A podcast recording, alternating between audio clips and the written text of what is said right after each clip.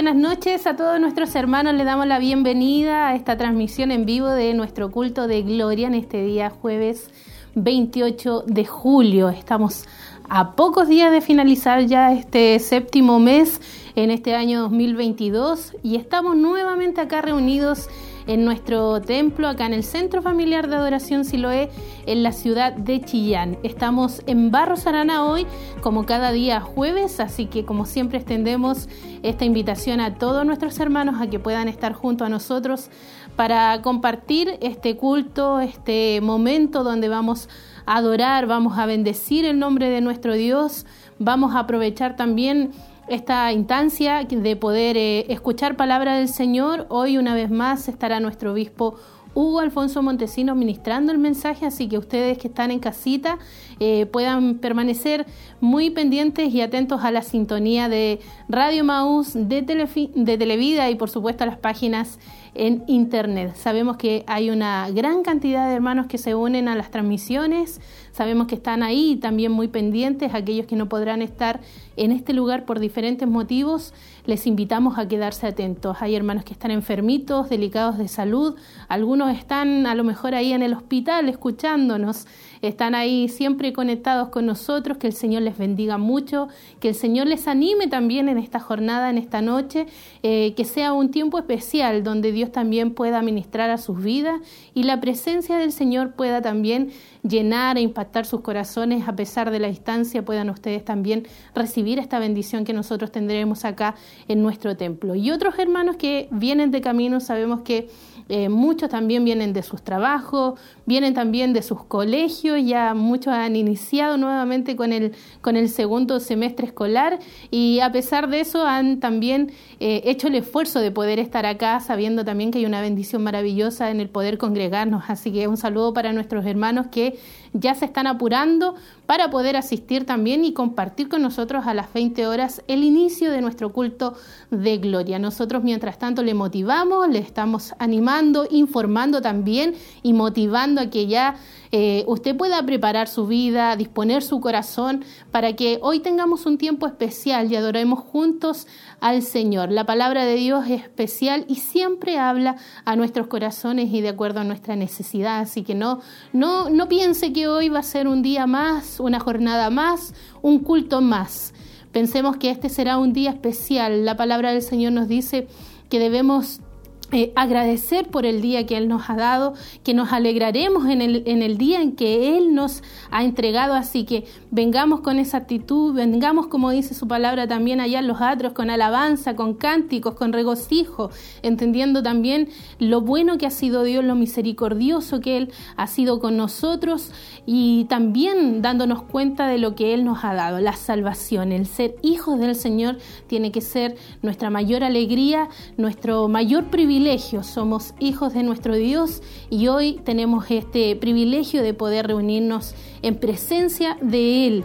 Así que ánimo mi hermano, venga rápidamente, el culto aún no ha dado inicio y nuestros hermanos allá en el templo se preparan ya para poder comenzar a las 20 horas. Así que tiempo le queda para poder llegar a este lugar. Y aquellos que nos escuchan a lo mejor eh, están ahí, son simpatizantes, son auditores y a lo mejor han tenido el interés, han sentido en su corazón el deseo de poder acompañarnos, de poder venir pues también le hacemos esta invitación a que pueda asistir junto a nosotros. Si no tiene un lugar donde congregarse de manera presencial, bueno, le invitamos a nuestra casa, acá en nuestro templo. Estamos ubicados en Barros Arana 436 en la ciudad de Chillán y vamos a tener un tiempo especial para adorar y bendecir el nombre de nuestro Dios. Si la palabra a través de la radio, de la televisión o a través de, del internet ha impactado su vida, ha llegado a su corazón de una manera especial, ha sentido que Dios le ha hablado, bueno, le invitamos también a que pueda venir a este lugar y compartir junto también a toda la hermandad que se reúne con el mismo propósito de volver nuevamente a escuchar la voz de Dios y escuchar también lo que Él tiene para nosotros en esta jornada. Recuerde, vamos a, escuchar palabra del Señor en la voz de nuestro obispo y Él va a estar ministrando el mensaje en esta noche. Eh, también eh, aprovechamos la instancia de poder eh, recordar algunas actividades, aprovechando que ya estamos en nuestro culto de gloria.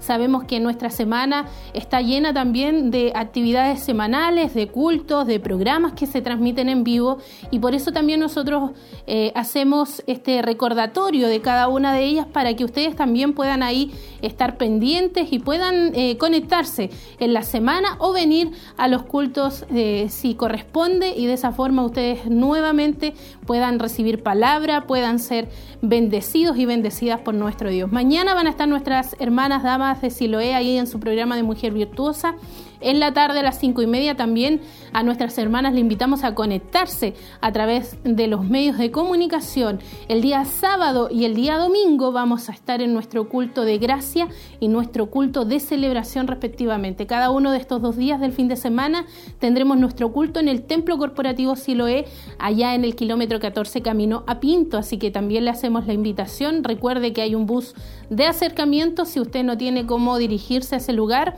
no se preocupe, llame acá a la radio y le van a estar dando la información y lo más probable es que algún bus de acá de nuestro templo pase cerca o bien puede venir acá mismo a nuestro templo y esperar el bus y de esa forma irse junto a nuestros hermanos a compartir también de esos cultos que se van a estar realizando este fin de semana. Y algo especial también que nos queremos adelantar y aprovechar la instancia para la próxima semana, que el día lunes comienza también eh, la Escuela de Formación Bíblica para, para Predicadores y Maestros. Ya comenzará este tercer ciclo este lunes, así que invitamos también a nuestros hermanos que son parte de la corporación, que son miembros, a inscribirse y participar también de estas clases que son de mucha bendición. Hay un grupo creciente de hermanos que están ahí de manera activa y que han formado parte ya de los dos ciclos anteriores, así que si usted quiere hacerlo, comuníquese, también hay eh, información que usted necesita saber y de esa forma inscribirse también para estar participando. Y otra actividad, dos más que vienen también para, para este mes de agosto. Y nos vamos a adelantar por qué. Porque la verdad es que los días pasan rápido y aunque uno diga para agosto falta todavía, la verdad es que los días y las semanas eh, pasan volando. Así que desde ya queremos que usted prepare allí su agenda y de alguna manera parte este tiempo también para compartir con nosotros esta bendición. Tendremos el 15 de agosto ayuno congregacional en el templo también corporativo Siloé desde las 7 de la mañana en adelante. Así que un día que será feriado y si usted quiere participar también lo puede hacer. Familias restauradas desde el 17 al 21 de agosto y Noche de Milagros el día, eh, no me quiero equivocar acá, el 27 de agosto a las 19 horas, todo esto allá en el templo corporativo Siloé. Además vamos a tener la, la presencia también de forma especial de nuestra hermana Gladys Muñoz, así que desde ya le hacemos la invitación a que pueda ir apartando estas fechas y pueda también invitar a alguien y juntos puedan estar participando de todas estas actividades que se realizan para qué, para edificar su vida, para que usted también pueda eh, eh, permitirle a Dios que pueda seguir hablando su corazón, fortalecer su vida, lo que Dios quiere para nosotros, marcar el propósito de Dios y ayudarnos a poder mantener esta comunión con Él y mejorarla cada día. Eso es lo importante. Así que esas son las informaciones que ya también estaremos, y como usted ha ido escuchando ahí radio y televisión, se ha ido de alguna manera informando, así que nosotros solamente recalcamos eh, algunas jornadas para que usted ya lo tenga presente. Eh, con respecto a lo que estamos viviendo hoy, recuerde que estamos en nuestro culto de gloria, transmisión en vivo. Vamos a estar escuchando palabra del Señor en la voz de nuestro obispo Hugo Alfonso Montesinos, así que no se quede ajeno a esta hermosa, eh, esta hermosa oportunidad que tenemos de poder buscar de la presencia del Señor. Así que anímese allí en casita y a todos nuestros hermanos que vienen con ánimo también a disfrutar acá de nuestro culto, a estar en presencia de Dios, hágalo con ánimo, hágalo con gozo, venga con alegría, venga con regocijo, porque hoy nos reunimos para adorar a nuestro nuestro Señor. Él merece todo el honor, toda la gloria y por Él y para Él son todas las cosas. Así que nuestra adoración tiene que ser lo mejor para nuestro Dios. Y recordamos también que estamos a través de nuestras páginas en Internet y usted también nos puede saludar ahí a través de las redes sociales. Estamos en Facebook, estamos en YouTube y en la caja de comentarios además nos puede dejar ahí, valga la redundancia, los comentarios y también sus pedidos de oración. Estamos ahí atentos a poder recepcionar cada uno de ellos y, por supuesto, eh, llevarlos también ahí al libro de peticiones donde la iglesia, nuestro obispo y todos nosotros oramos también para eh, interceder ahí eh, por las necesidades de nuestros hermanos y amigos.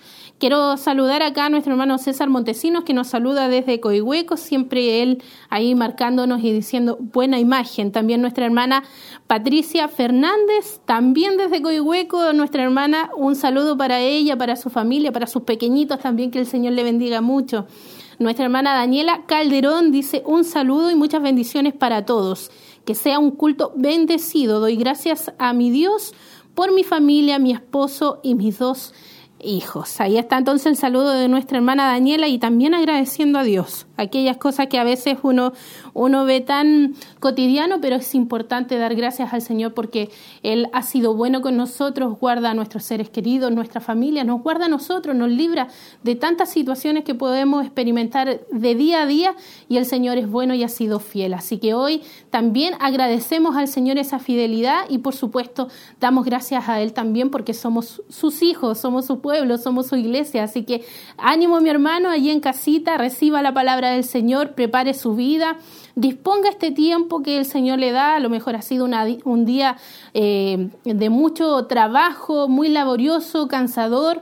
A lo mejor no ha alcanzado a hacer todo lo que esperaba hacer en la jornada, pero lo importante es que usted aparte este tiempo para dedicarlo al Señor. Él nos ha dado 24 horas del día para hacer nuestras actividades y nuestros quehaceres, pero dediquemos este tiempo, apartemos, dejemos las distracciones de lado y dediquemos también el poder escuchar unos minutos ahí atentos al mensaje y a lo que Dios tiene preparado para cada uno de nosotros. Hay algo especial acá, hay algo especial a través de la palabra, a través de lo que Dios nos ministra, a través de lo que Él quiere hacer en nuestra vida y lo hemos ido viendo y comprobando siempre a través de los mensajes que hemos recibido en este lugar. Y quiero invitarle porque ya de manera interna ahí nos avisan que el culto ya ha dado comienzo, así que nosotros queremos invitarle a que usted y nosotros acá podamos también compartir este culto de gloria.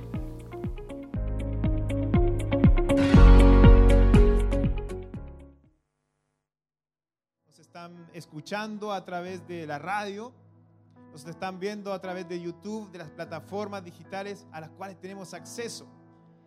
Y le damos la bienvenida a cada uno de ellos, les saludamos, les abrazamos en el nombre del Señor, a cada persona que nos está escuchando en el hospital, a aquel que nos está escuchando en la cárcel, también sea bendecido y abrazado por nuestro Señor Jesucristo. En esta tarde hemos venido para bendecir y exaltar su nombre. Y vamos a comenzar orando, agradeciendo al Señor por lo bueno que ha sido con nosotros. Así que inclinamos nuestra cabeza en reverencia y nos dirigimos en oración a nuestro Señor. Padre, muchas gracias, Señor, te damos en esta tarde. Gracias, Señor, porque tú nos permites llegar hasta tu casa de oración, Señor, donde hemos venido con el propósito de congregarnos, Señor, de estar juntos, Señor, de poder saludarnos, Señor, y estrecharnos, Señor, como hermanos que somos. Gracias, Señor, porque tú nos permites, Señor, estar aquí, Señor. A pesar, Señor, de a lo mejor el frío, Señor, de la distancia, Señor. Tú has sido bueno con nosotros y estamos aquí en esta tarde, Señor, para rendirte honor, gloria y alabanza a ti, Señor.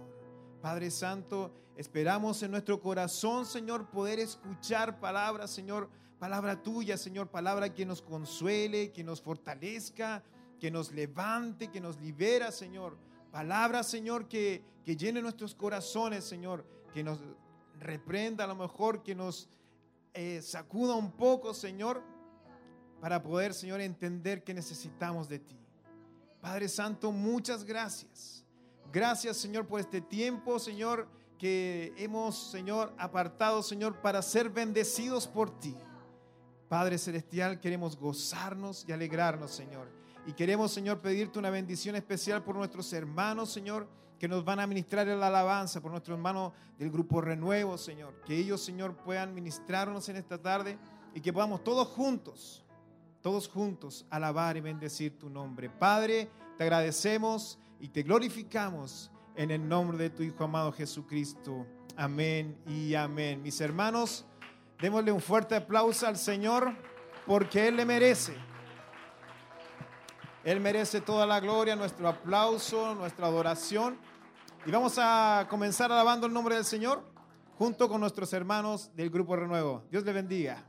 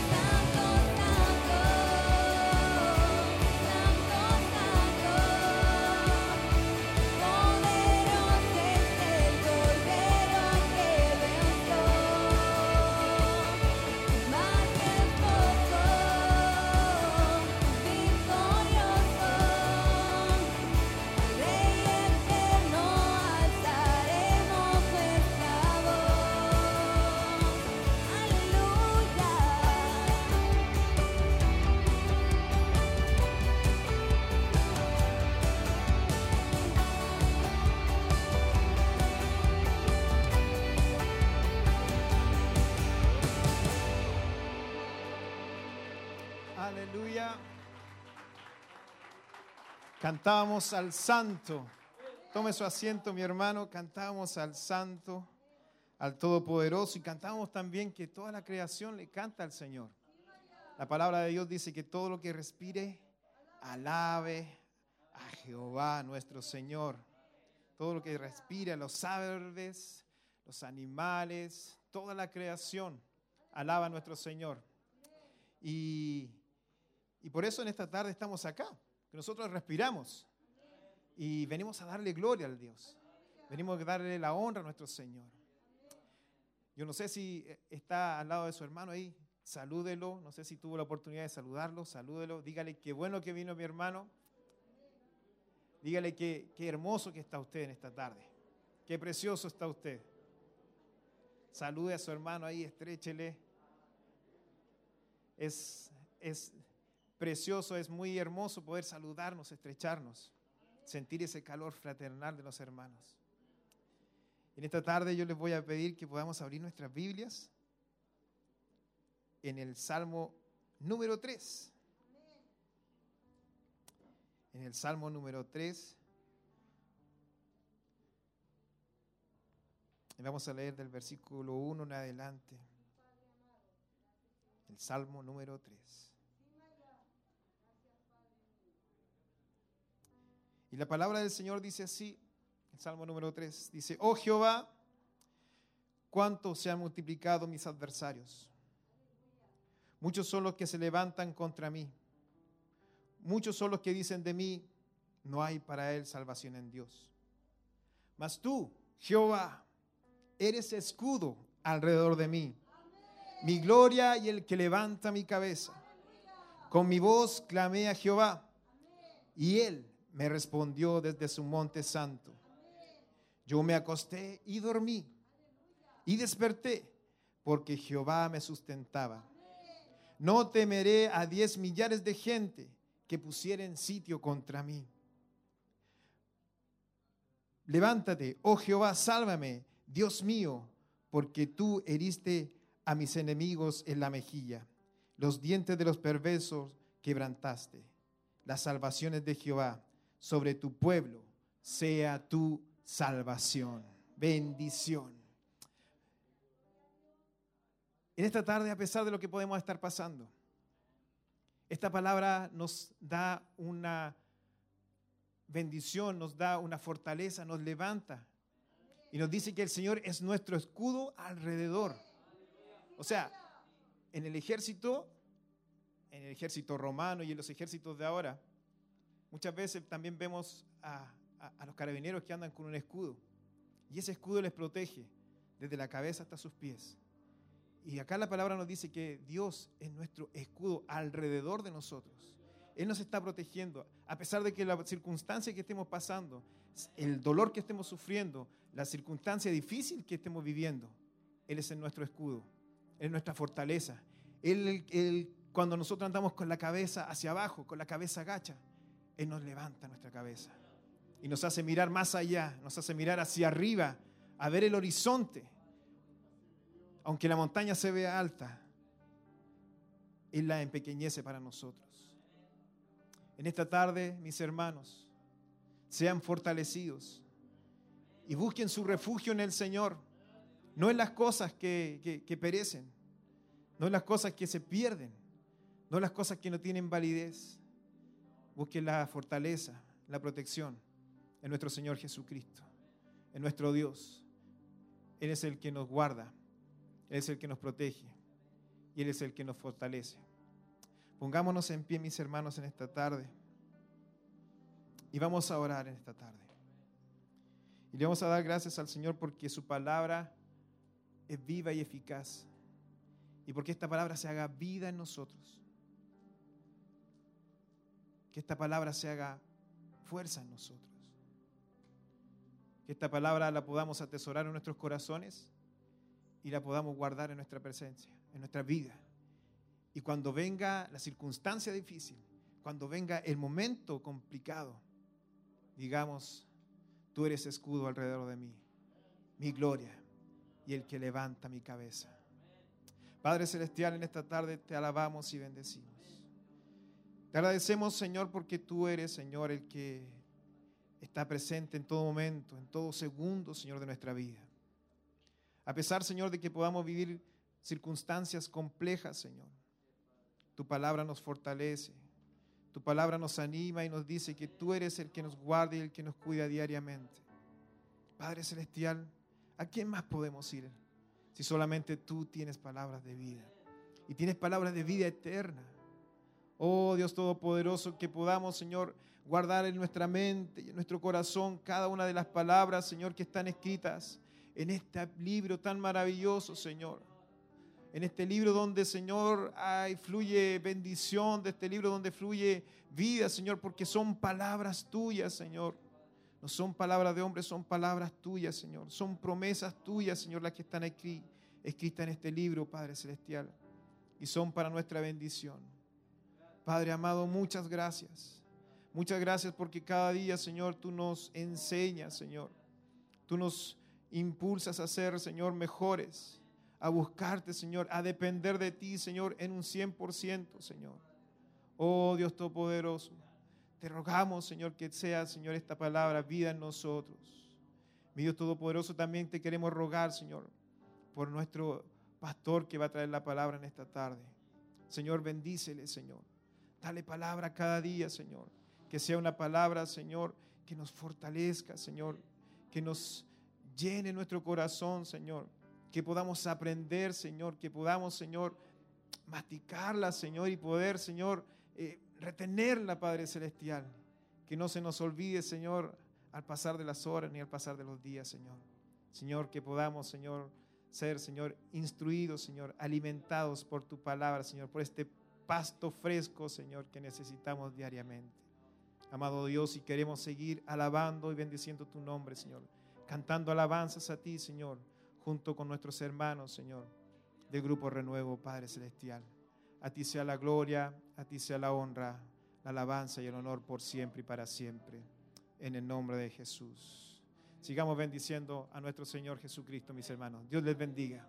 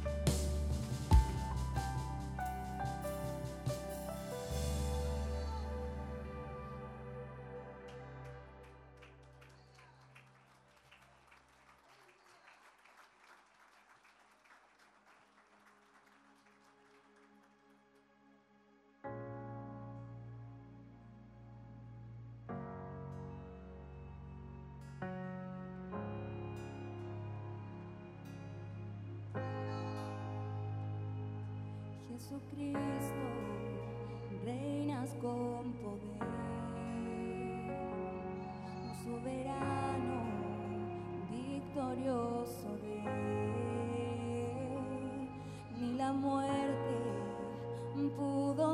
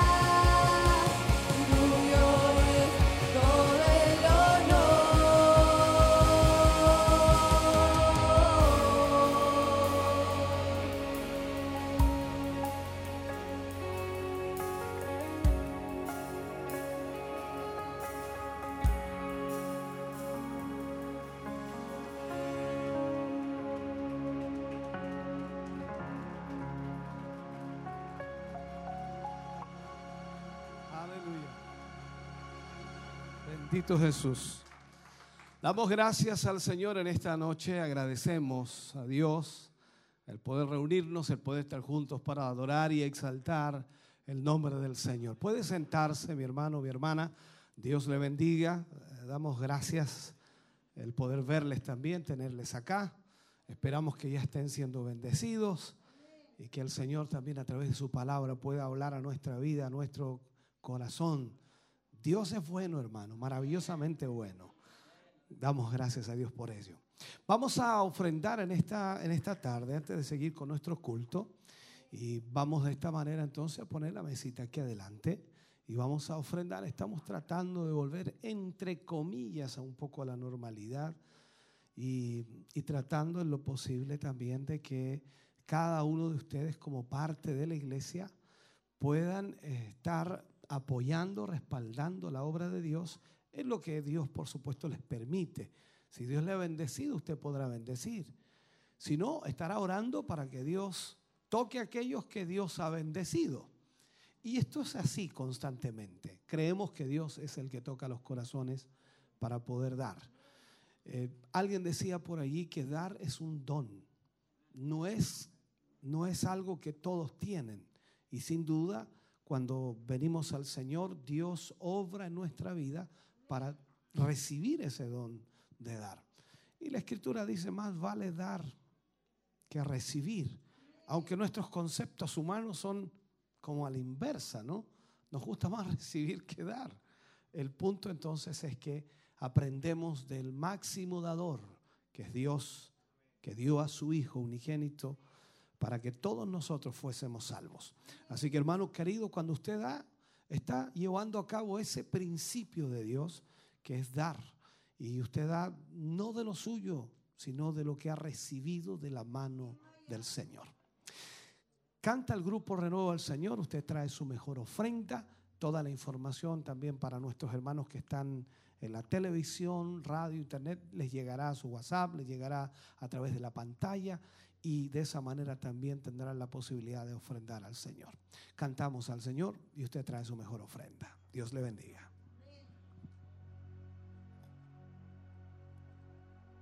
para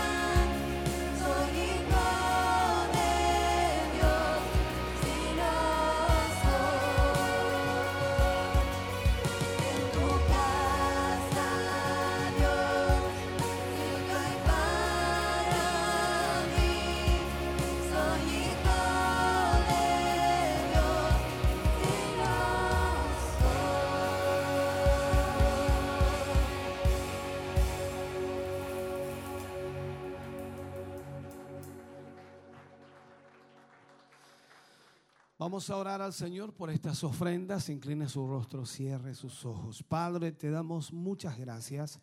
Agradecemos, Señor, estas ofrendas que tus hijos y tus hijas han entregado, Señor, para de esta manera bendecir tu obra. De esta forma, Señor, tu obra es sostenida y proyectada. Gracias por cada uno de tus hijos que ha participado de este momento especial, Señor, en donde con generosidad dan para tu obra. Bendíceles, multiplícales, como así también, Señor, sé que tú multiplicarás estas ofrendas para poder seguir avanzando. En el nombre de Jesús lo agradecemos. Amén y amén, Señor. Fuerte ese aplauso de alabanza al Señor. Aleluya. Vamos a adorar el nombre del Señor y de esta manera, por supuesto, ya preparamos nuestro corazón para la palabra de Dios en esta noche que creo que será una reflexión más que un mensaje, pero estaremos eh, profundizando un poquito en algunos versículos. Vamos entonces a adorar juntos al Señor.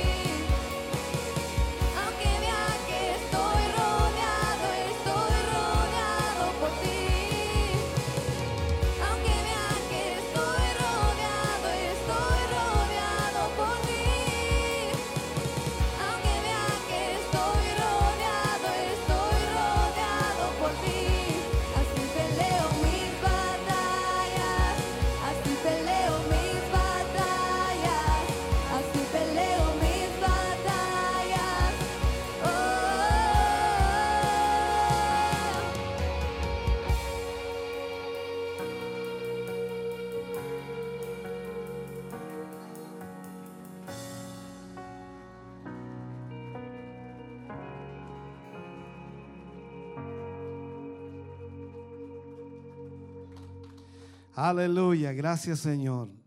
Vamos a ir a la palabra del Señor en este día y vamos a ir al libro de Éxodo capítulo 14, versículos 14 al 16.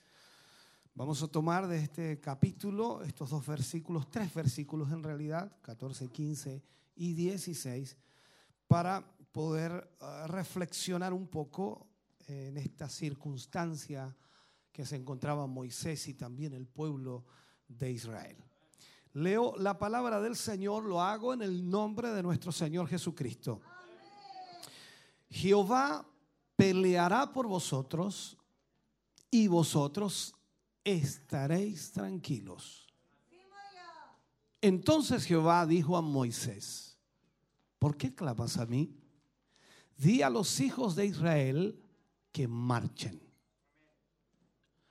Y tú alza tu vara y extiende tu mano sobre el mar y divídelo y entren los hijos de Israel por en medio del mar en seco. Oremos al Señor. Padre, en el nombre de Jesús vamos ante tu presencia dándote gracias por tu amor, misericordia, por tu bondad. Gracias porque nos permites en esta noche, Señor, tener tu palabra a nuestra vida y a nuestro corazón. Estamos eh, muy conscientes, Señor, que día tras día enfrentamos diferentes luchas, diferentes pruebas, diferentes dificultades. Y muchas de ellas, Señor, nos eh, desestabilizan, nos eh, ponen, Señor, complicados en nuestra vida y muchas de esas luchas, Señor, también nos llevan a dudar de tu protección en muchas ocasiones. Señor, que en esta noche, a través de esta palabra, a través, Señor, de esta reflexión, podamos, oh Dios mío, ser bendecidos y podamos entender la labor o función que debemos nosotros cumplir. Te pedimos, Señor, guíanos, dirígenos. En el nombre de Jesús lo pedimos para tu gloria, Señor. Amén y amén, Señor. Fuerte ese aplauso de alabanza al Señor. Aleluya. Puede sentarse, Dios le bendiga grandemente. ¿Cuál será el título que le pondremos? Me preguntaban los hermanos, pastor, envió el tema. Normalmente yo les envío todo el tema que voy a tocar, pero hoy no les envié nada, porque tomé solo tres versículos. Y vamos a hablar y usar como título para diferenciarlo de muchos otros temas, ponte en movimiento. Ponte en movimiento. ¿Por qué quiero enfocar esto? Porque en realidad en la, vida cristiana, en nuestra vida diaria, somos cristianos y como cristianos enfrentamos diferentes situaciones en nuestra vida. Muchos de nosotros eh, nos enfrentamos a problemas, pruebas, dificultades, ya sean en diferentes índoles, económicas, familiares, matrimoniales, también espirituales, emocionales y en fin, todos comenzamos a enfrentar diferentes situaciones dependiendo de nuestra condición espiritual, vamos entendiendo o no lo que estamos viviendo. Y eso siempre está allí. Y dentro de esto analizo, pienso un poco y tomé estos versículos porque están dentro del contexto en donde Israel había salido ya de Egipto y ahora estaba frente al Mar Rojo y detrás de ellos estaba el ejército de Faraón. En las orillas estaban rodeados de montañas, por lo tanto frente a ellos ese mar les impedía avanzar. Y esto es lo que sucede normalmente en nuestra vida espiritual también. Muchas veces hemos visto la mano de Dios sobre nuestra vida y hemos cantado muchas victorias y hemos visto cómo el Señor nos ha llevado adelante a pesar de lo difícil o compleja que ha sido la vida. Y de pronto llegamos a un lugar, a un cierto momento en nuestra vida que pareciera que no podemos ni avanzar ni para adelante ni para atrás. Y cualquier cosa que hagamos en nuestra vida nos va a traer complicaciones nos va a traer situaciones difíciles. Por lo tanto, ese era el momento que estaba viviendo Israel. Cuando vemos todo el contexto de este capítulo 14, eh, vemos a Israel, el pueblo de Israel, los hombres y mujeres de Israel, quejándose contra Moisés porque los había sacado de la tierra de Egipto y los había traído al desierto a morir. Y ellos le decían, ¿acaso no hay tumbas allá que nos trajiste al desierto a morir aquí? O sea, ellos ya se estaban dando por perdidos y estaban literalmente decepcionados totalmente de lo que había sucedido con sus vidas. Creo que muchas veces nos encontramos también en esa circunstancia. A veces usted viene al culto a rastras hablando espiritualmente. Motivado, no, para nada. Viene porque no sabe por qué ni viene. En realidad la inercia parece que lo trajo. Y usted está aquí tratando en lo posible de adorar, de exaltar, de glorificar a Dios, pero no le resulta muy bien. También recuerda esos momentos de gloria, ¿no? Esos momentos en donde usted llegaba a la iglesia y todo era maravilloso. Y todo era la presencia de Dios fluyendo y moviéndose en su vida. Pero ha pasado el tiempo y hay muchas cosas que no son iguales. Y eso ha provocado en su vida ciertas dudas, ciertos temores y comienza inmediatamente a quejarse de por qué está en esa condición. Y naturalmente siempre miramos hacia arriba en lo que respecta a autoridad o en lo que respecta a decisiones, en lo que respecta también a lo que vivimos y aquí como el pueblo de Israel miró hacia Moisés, que era el líder, y le dijo, bueno, tú tienes la culpa de esto. Tú, nos metiste en esto. Nosotros, incluso se ve por ahí en la forma de hablar de Israel, nosotros estábamos bien en Egipto. Por lo menos teníamos eh, papas, como dicen en, en una parte, teníamos cebollas, teníamos puerros, y aquí no tenemos nada. O sea, estábamos mejor en Egipto. Sí, éramos esclavos, pero estábamos mejor que en el desierto. Y quizás en esa realidad tenían mucha razón. Seamos honestos, en el desierto no tenían nada. Por lo menos en Egipto tenían algo que comer. Usted también ha sacado cuentas en muchas oportunidades cuando las dificultades han venido sobre su vida y dice, bueno, en realidad que, que me convertí al Señor me ha venido una tras otra. Y antes esto no me pasaba.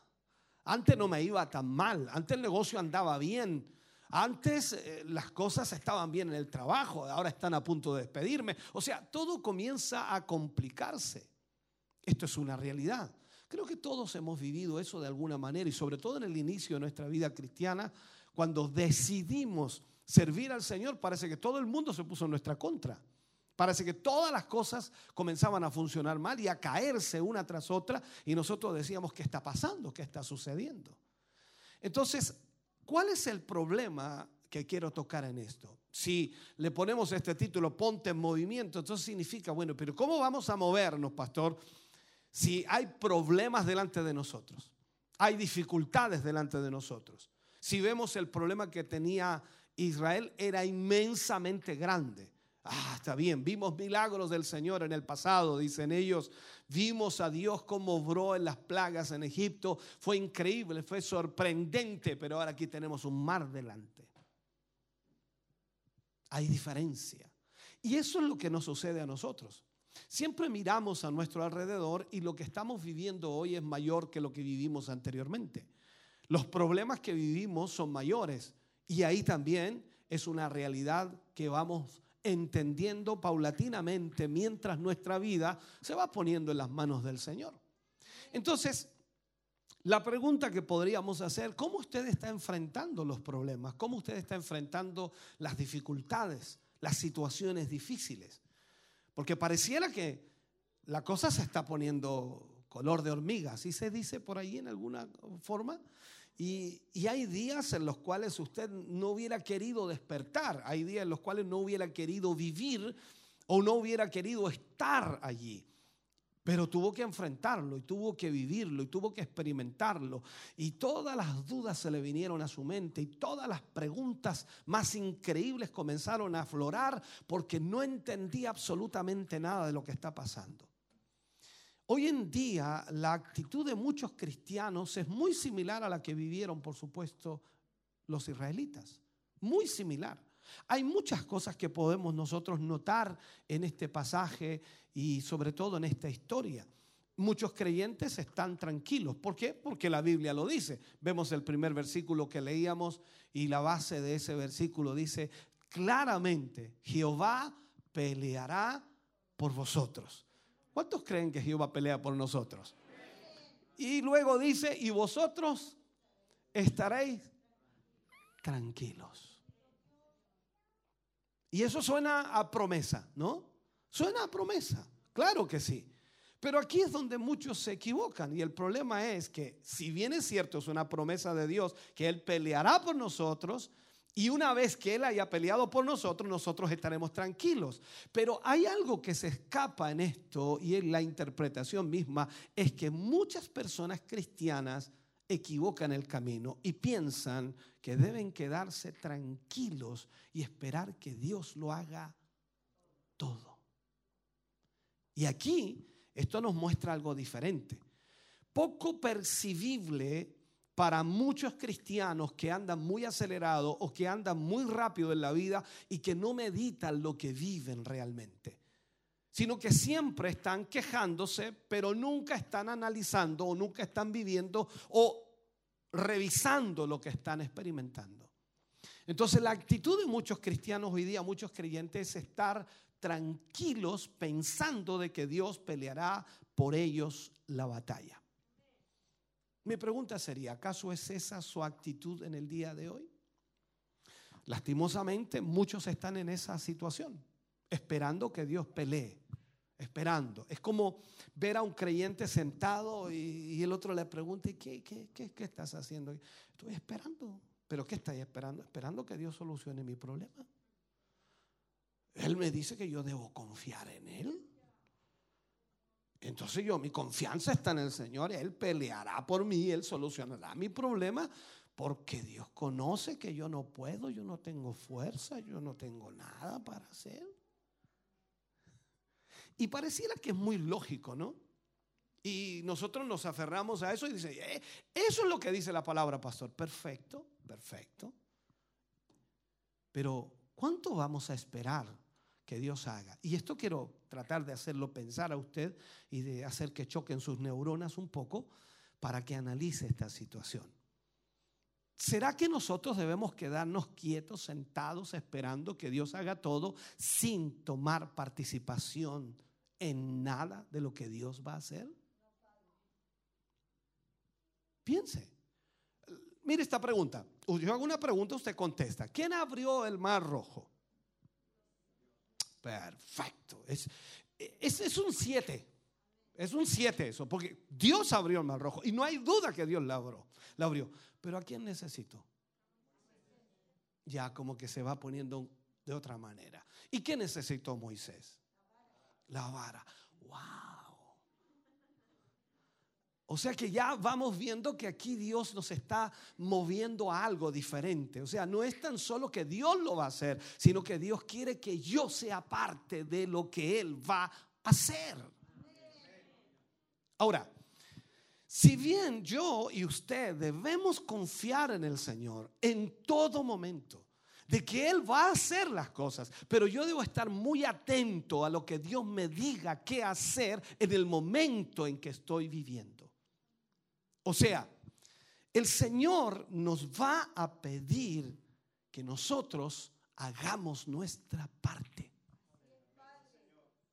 Por eso le dice a Moisés, y cuando vemos el versículo siguiente, ¿qué le dice Dios a Moisés? Mire la frase que le dice, voy a tomar solamente eso. ¿Por qué clamas a mí? Mire, di a los hijos de Israel que marchen. El milagro no había sucedido todavía. El mar no se había abierto todavía. No había pasado nada. ¿Y qué estaba haciendo Moisés? Lo que todos hacemos. Clamamos a Dios. Señor, ayúdame. Mira los problemas que tengo, Señor. Mira, es como que yo estuviera orando. Me voy a, poner esta idea. Estuviera, Señor, mira, ayúdame a mí, Señor. Yo soy pastor de esta iglesia, pero Señor, tú sabes que no puedo con alguno. O sea, me pongo en esa, en esa posición porque si pongo a alguno de los hermanos y dice, mire, está hablando de mí, me la tiro a mí. No, no. Creo que todos tenemos nuestros conflictos, nuestras pesadas y no hallamos cómo cómo poder zafarnos en cierta manera, porque zafarnos no va a poder nunca porque la lucha va a estar ahí, pero cómo poder li- alivianar esta carga, cómo poder sobrellevar esta circunstancia.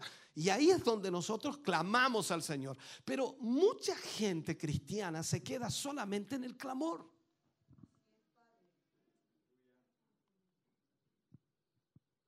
Cuando vamos a la Biblia encontramos muchos pasajes en la escritura, como uno de ellos, clama a mí, yo te responderé. Y nos quedamos hasta ahí, pero después dice, te enseñaré. Ah, ya. Entonces, por ahí sigue entonces el Señor tratando de darnos a entender a nosotros que tenemos una parte fundamental en el mover de Dios, en el actuar de Dios.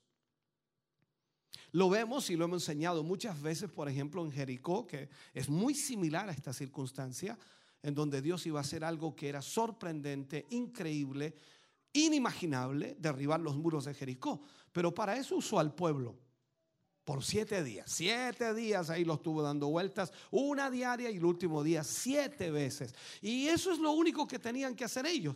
Parecía tedioso, parecía absurdo, parecía tonto incluso, pero ellos tenían que obedecer a Dios para Él hacer el milagro de derribar los muros. O sea, en esto alguien dice, bueno, lo derribó Dios. Sí, no hay duda. Pero gracias a la obediencia que el pueblo tuvo de ejecutar conforme a lo que Dios había establecido. Entonces en esta pregunta está, o esta es la pregunta para que usted vaya entendiendo. Cuando está en medio de una dificultad, cuando está en medio del problema, usted ora y clama al Señor para que el Señor le quite el problema o ora y clama al Señor para que Dios le guíe a cómo enfrentar el problema. Hay una diferencia enorme en eso. Porque si yo clamo para que me quite el problema, yo me quedo de brazos cruzados esperando que el problema se vaya y desaparezca como la neblina. Pero no desaparece. Entonces yo tengo que pedirle a Dios sabiduría para poder enfrentar el problema y saber cómo va Dios a obrar a través de lo que Él me pide que yo haga. Entonces aquí cuando Moisés estaba clamando a Dios, y es lo correcto, hay que clamar a Dios, pero Moisés se pasó de la raya, clamaba demasiado y hacía poco. No sé si entiende. Usted no puede pasar toda una vida orando por algo cuando Dios en su palabra establece qué hacer en ciertas circunstancias. Y aquí Dios le dice, ¿por qué clamas a mí, Moisés? Ponte en marcha, dile al pueblo que marche. O sea, la clave, podemos decir aquí, es desarrollar una vida plena en Cristo. ¿Y qué es desarrollar una vida plena en Cristo? Eh, además de clamar, debemos empezar a marchar en la dirección que Dios nos está marcando. O sea, es decir, nosotros debemos pedirle a Dios, pedirle a Dios que haga su parte y nosotros también estar dispuestos a hacer la parte que nos corresponde a nosotros. La mayor parte de la iglesia cristiana no lo hace.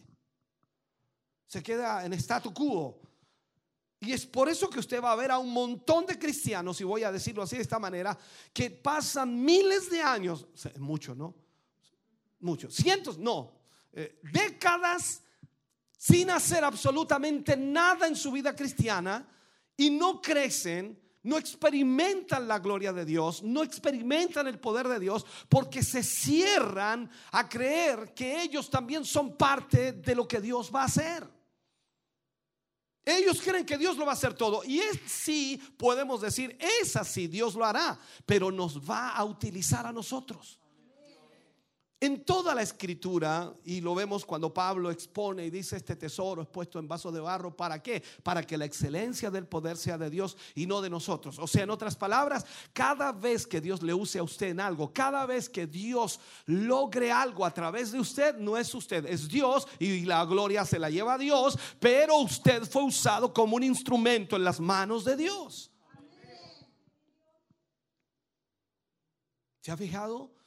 Que cuando un buen intérprete de música hace algo extraordinario con el violín, con el piano, ya en, ese concierto extraordinario que dio y la gente se pone de pie para aplaudir, ¿a quién está aplaudiendo? ¿A, ¿Al violín o al piano?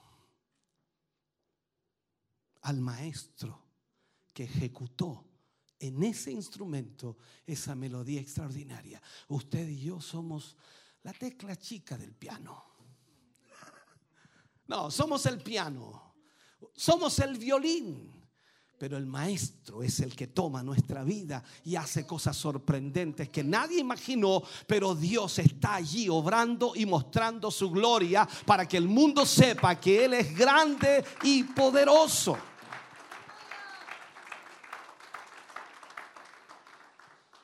Entonces debemos aprender a hacer nuestra parte.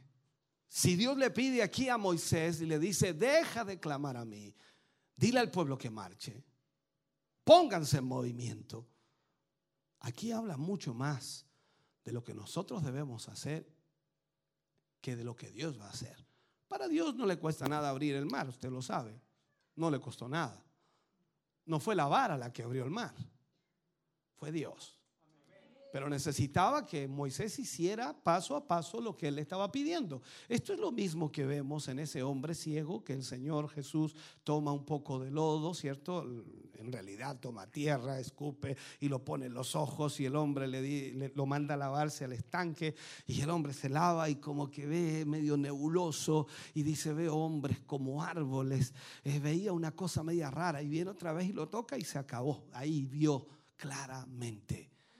Esto es para aumentar nuestra fe. Muchas veces Dios nos pone frente a un tremendo problema y nos dice que hagamos algo tan insignificante, pero en la obediencia Dios se glorifica y vemos que el problema ¡fua! se solucionó. Y de repente nosotros tan, tan orgullosos, decimos, "Ay, que soy sabio, soy inteligente, yo se solucionó. el-". En realidad no hemos solucionado nada nosotros y lo que Dios hizo es lo que sucedió. Pero la obediencia a Dios trae esa respuesta extraordinaria. Entonces, hay muchos creyentes que sabiendo, sabiendo que el Señor quiere eh, de alguna manera sus vidas para usarlas y al mismo tiempo quiere para sus vidas algo grande, no se ponen en movimiento. Es como decir, un ejemplo, usted viene a la iglesia y se queda sentado allí constantemente. Es lógico, ahora está sentado escuchando al pastor, no puede hacer más que eso, poner atención. Pero me refiero a que pasa toda la vida haciendo exactamente lo mismo. Viene, se siente, escucha y se va. Viene, se siente, escucha y se va. Viene, se siente, escucha y se va. Nunca hace absolutamente nada más que eso. Su rutina es tan monótona que su vida espiritual, su vida cristiana no tiene ningún, ningún, ¿cómo se llama? Ninguna diferencia, ningún cambio. Y uno dice, bueno, ¿y qué pasa aquí? Es que el hermanito está esperando que Dios haga algo. Pero ¿y cómo va a hacer algo si él no hace nada? Yo debo moverme en la dirección que Dios ya me ha marcado. Su palabra está allí. Entonces, para el cumplimiento del propósito de Dios en mi vida o a través de mi vida, yo tengo que obedecer al Señor. Y al mismo tiempo, Dios ya me ha hablado a mí claramente y le ha hablado a usted claramente lo que Él desea de nosotros. A veces nosotros nos ponemos muy, muy espirituales y comenzamos a, decirle al Señor que nos hable, que nos ministre para saber lo que debemos hacer. Primero, la palabra ya nos habla. Y nos dice, no dejéis de congregaros como algunos tienen por costumbre. Y ahí estás en la casa diciendo, Señor, ¿qué debo hacer? Anda al culto. O sea, muévete, ponte en movimiento. Entonces es ahí cuando, es un simple ejemplo, pero es ahí cuando muchos cristianos no hacen absolutamente nada en su vida cristiana porque no entienden que Dios se va a glorificar cuando yo obedezco a la palabra del Señor en lo que Él me está pidiendo.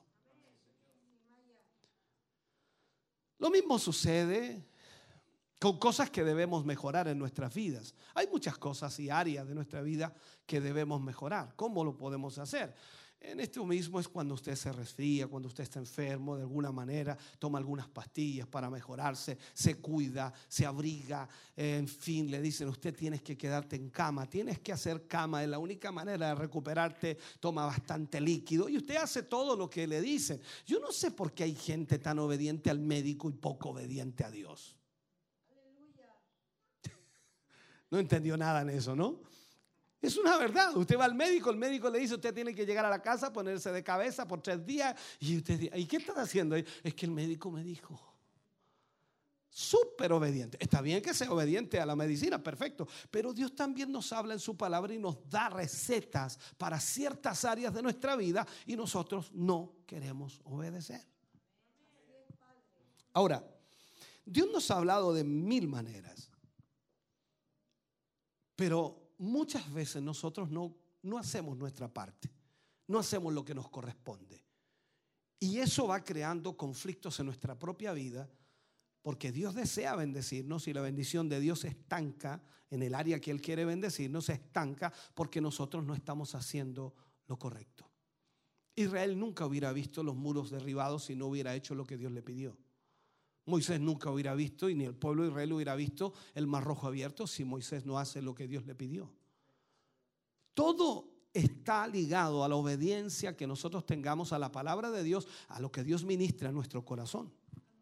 Entonces hay gente que pide mejoras en su matrimonio o que su matrimonio mejore y es lógico, todos los matrimonios tienen sus conflictos. No existe algún matrimonio perfecto que no tenga ningún problema, que no tenga un altibajo, que no tenga alguna discusión, que no tenga um, alguna cosa en su matrimonio. Siempre hay matrimonios que tienen conflictos. Y normalmente la gente pide a Dios que le ayude y oran al Señor y claman al Señor para que Dios mejore su matrimonio, pero no introducen en su matrimonio ninguna mejora. Siguen actuando igual y a veces peor de lo que estaban actuando. O sea, el matrimonio no va a mejorar mientras yo no introduzca mejoras. Si el problema es el carácter, yo debo mejorar mi carácter. Pero pareciera que Dios tiene que hacerlo. Señor, ven, tócame con la varita mágica para yo no enojarme. Eso debe ser un cambio en mi vida, en donde yo obedezco al Señor, que debo ser apacible, que debo tener mansedumbre, manso. Y la palabra de Dios me enseña que yo debo buscar aquello para que de esa manera mi matrimonio funcione bien. Que debo amar a mi esposa, en el caso del varón, debe amar a la esposa y la esposa debe respetar al marido. Son procesos los cuales nosotros debemos cumplir para mejorar nuestro matrimonio, pero no lo hacemos. Y esperamos que Dios haga algo sorprendente. Señor, cambia a mi mujer. Y cualquiera que lo escuche orar a usted dice, no sabe si está pidiendo que le cambie el carácter o le cambie por otra mujer. O sea, son problemas los cuales hoy día no entendemos porque vamos a tener conflictos y vamos a tener dificultades en diferentes áreas de nuestra vida. Pero ¿cuál es nuestra posición o cuál es nuestra función dentro de aquello que vivimos? Si usted desea mejorar en algún área de su vida, pregúntele a Dios cuál es la función que usted debe cumplir. ¿Cuál es el rol que está dejando de lado y que no está cubriendo con su vida para que aquellas cosas comiencen a funcionar mejor. Entonces, a veces hay personas, suena chistoso lo que voy a decir, pero es verdad, a veces hay personas que le piden un mejor trabajo al Señor, pero nunca lo buscan. Yo sé que hay casos ¿cierto? Como un rema de Dios, vamos a llamarle así, algo espontáneo de Dios, algo increíble de Dios, que llegan a la misma puerta de su casa a dejarle el trabajo. Entonces alguien cuenta ese testimonio y todos los otros agarran papa. ¿O no? Yo sé que hay cosas que Dios hace y Dios puede hacer lo que Él quiera, pero no es para todos. No puedes hacer doctrina un rema de Dios no, no puedes hacerlo. Esto es como decir, eh, Moisés después andaba con la vara pegándole a todo el mundo. No, no, la vara la usó para abrir el mar rojo y ahí quedó. Después cuando usó la vara en la roca la embarró. ¿Se fija? O sea, usted, no puede hacer un rema de Dios como una doctrina y prácticamente hacerlo todo igual. No, así me funcionó la vez pasada. No, esto no es así.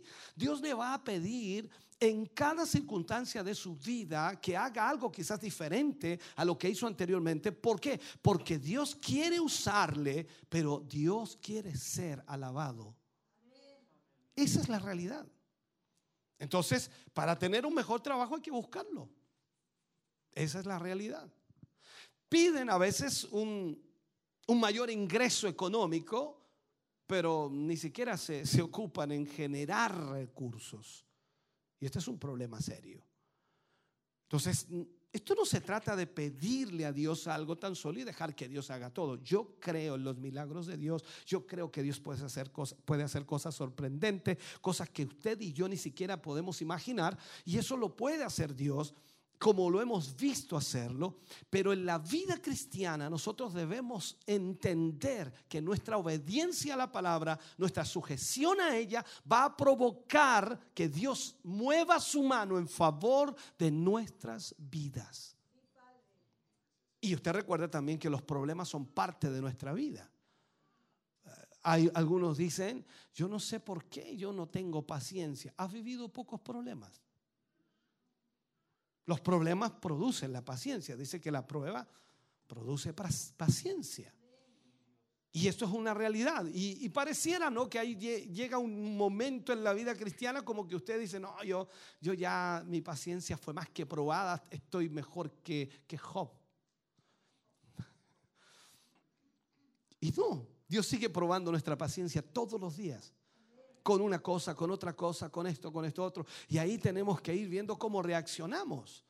Esa es la realidad. Entonces lo que necesitamos nosotros entender en este sentido es que debemos obedecer a Dios en todo lo que nos pida. Lo que a mí me sorprende de este pasaje y de muchos otros también que son similares en cierto aspecto, es la obediencia de Moisés. Fue increíble. Estaba en un problema tremendo Moisés, estaba con la presión de todo el pueblo, se lo querían comer vivo. O sea, piense por un momento. Y, y Moisés escuchó la voz de Dios e hizo algo torpe, algo absolutamente incoherente y sencillamente se metió con la vara al mar y tocó el mar con la vara y se abrió. Entonces, ¿qué hacemos nosotros? Nosotros nos metemos al mar con la vara, tocamos y después nos quedamos con la vara y dice, oh, la vara. No, si la vara no tiene nada. No me entendió. Vuelvo a recapitular. Nuestro problema siempre ha sido es que nosotros tratamos de ver lo que sucedió antes y tratamos de decir que aquello que sucedió fue algo de Dios y no hay duda, pero le damos más auge o más valor al instrumento que Dios usó y no a Dios. Ese es nuestro grave problema. Entonces, en todas las áreas de nuestra vida nosotros necesitamos ser obedientes. Muchos piden a Dios, lo voy a poner así, un ministerio. Quieren ser, ser, ser usados por el Señor y creo que no es malo absolutamente para nada y desean un ministerio, desean predicar, desean ganar almas, en fin, cualquier cosa de eso, pero nunca sirven en nada en la iglesia. Y eso no se puede hacer así. Nosotros necesitamos tener primero una trayectoria dentro de la obra de Dios para demostrar con hechos, no palabras, con hechos que nosotros queremos obedecer al Señor. No, nos sucede muchas veces como pastor, son 29 años ya de pastor, y, me sucede mucho que, que, mucha gente se queja, ya sea directa o indirectamente a través de los hermanos, uno se entera, y la gente se queja y dice, aquí no me toman en cuenta. Yo vengo hace mucho tiempo y no me toman en cuenta. Llevo como 7, 8 años viniendo y no me toman en cuenta. El problema es que tu asistencia ha sido como el árbol de Pascua. Apareces y desapareces. Entonces, la inconstancia que muchos cristianos tienen no permite poder usarlos en la obra de Dios. Hay hermanos que también por sus trabajos, sus labores, que lastimosamente tienen que salir de la ciudad a trabajar, se van por 10 y vuelven 5, se van por 15 y vuelven 5, en fin, hay diferentes turnos, ¿no? En eso. Y es muy difícil poder tener líderes o tener gente trabajando en la obra de Dios con ese tipo de funciones. Es difícil. Porque se requiere que la gente que sirve en la obra de Dios conozca a los hermanos de la iglesia. Para que pueda de esa manera servir adecuadamente a los hermanos. Entonces muchas personas que desean un ministerio a veces, desean servir a Dios, tienen que tomar decisiones muy, muy severas en su vida para ponerse en las manos de Dios y hacer como corresponde. Y eso implica entonces no moverse de la ciudad, no moverse del lugar y confiar allí en el Señor que Dios, que le pide obediencia, va a abrir la puerta económica para poder bendecirlo y de esa manera él va a poder servir mejor al Señor. Cada cosa tiene, por supuesto, su responsabilidad y nos damos cuenta que Dios actúa en base a lo que nosotros hemos decidido. Dios no puede hacer más con nosotros que lo que nosotros hemos decidido hacer. Muchos le piden a Dios una casa propia, y puedo estar toda la noche con algunos ejemplos, ¿no? Le piden a Dios una casa propia, pero nunca ahorran para comprarla. No se trata de pedirle a Dios tan solo. A veces la oración es buena, y es un hecho que debemos orar, pero nuestra oración debe tener también consecuencia, o sea, tiene que ser consecuente con lo que estamos haciendo. O sea, yo voy al banco, no sé por decirlo así, en nuestro país es así, creo, hasta ahora, no sé, voy abro una cuenta de ahorro para la vivienda, ¿cierto? Y meto un poco de dinero ahí, todos los meses estoy colocando algo de dinero y luego oro al Señor, le digo, Señor, ayúdame para tener mi casa propia y ya yo tengo adelantado algo. Pero no, a nosotros se nos ocurre otra manera. El Dios, el Dios de los milagros, Él puede hacerlo. Él puede ir y abrir mi cuenta. Él puede ir y poner dinero. Y, y claro, Dios puede hacerlo. Hay cosas increíbles que han sucedido. Pero vuelvo a insistir, no puedes hacer un rema de Dios, un momento específico, un milagro de Dios, hacerlo una doctrina. Tú tienes que ir en, la, en las cosas lógicas de la vida y entender que son así. De pronto tú escuchas testimonios de alguien y lo haces una doctrina. Tienes que tener cuidado en eso. ¿Por qué? Porque Dios pide de nosotros nuestra obediencia para Él actuar y poder hacer lo que Él quiere hacer con nuestra vida. Amén. Déjame avanzar más rápido. Dice, ¿y, ¿y qué más nos va a decir? Un montón de cosas más.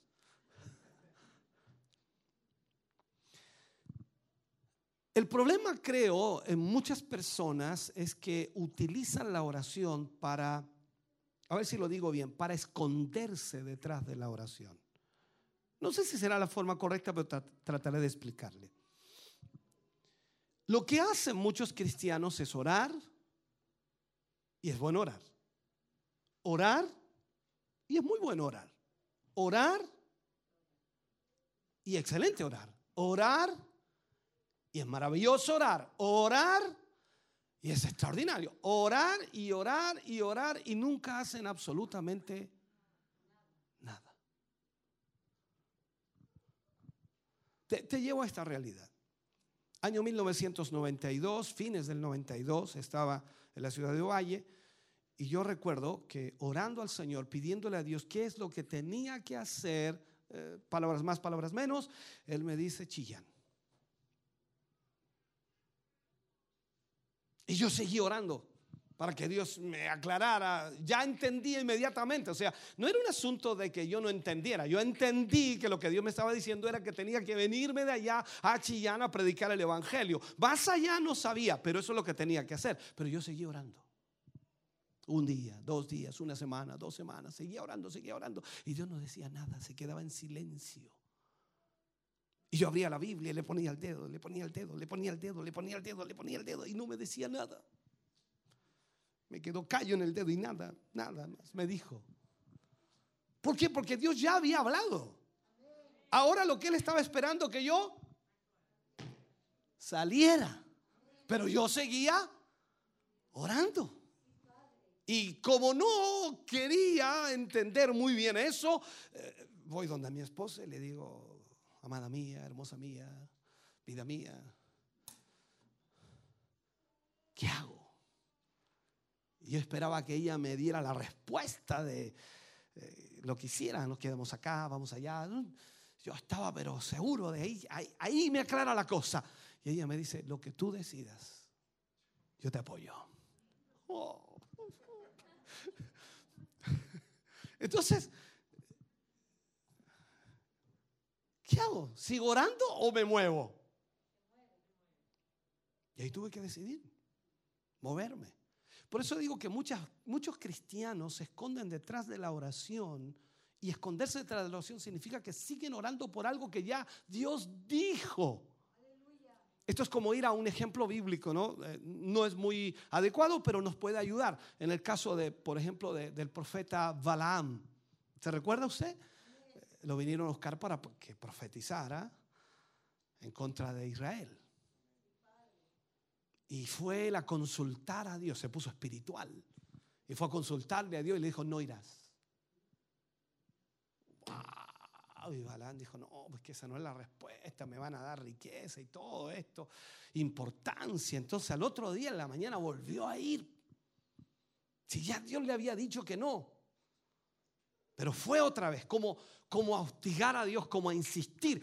La Biblia no muestra ahí cuánto insistió, cuánto hostigó, porque a veces nosotros somos hostigosos con Dios.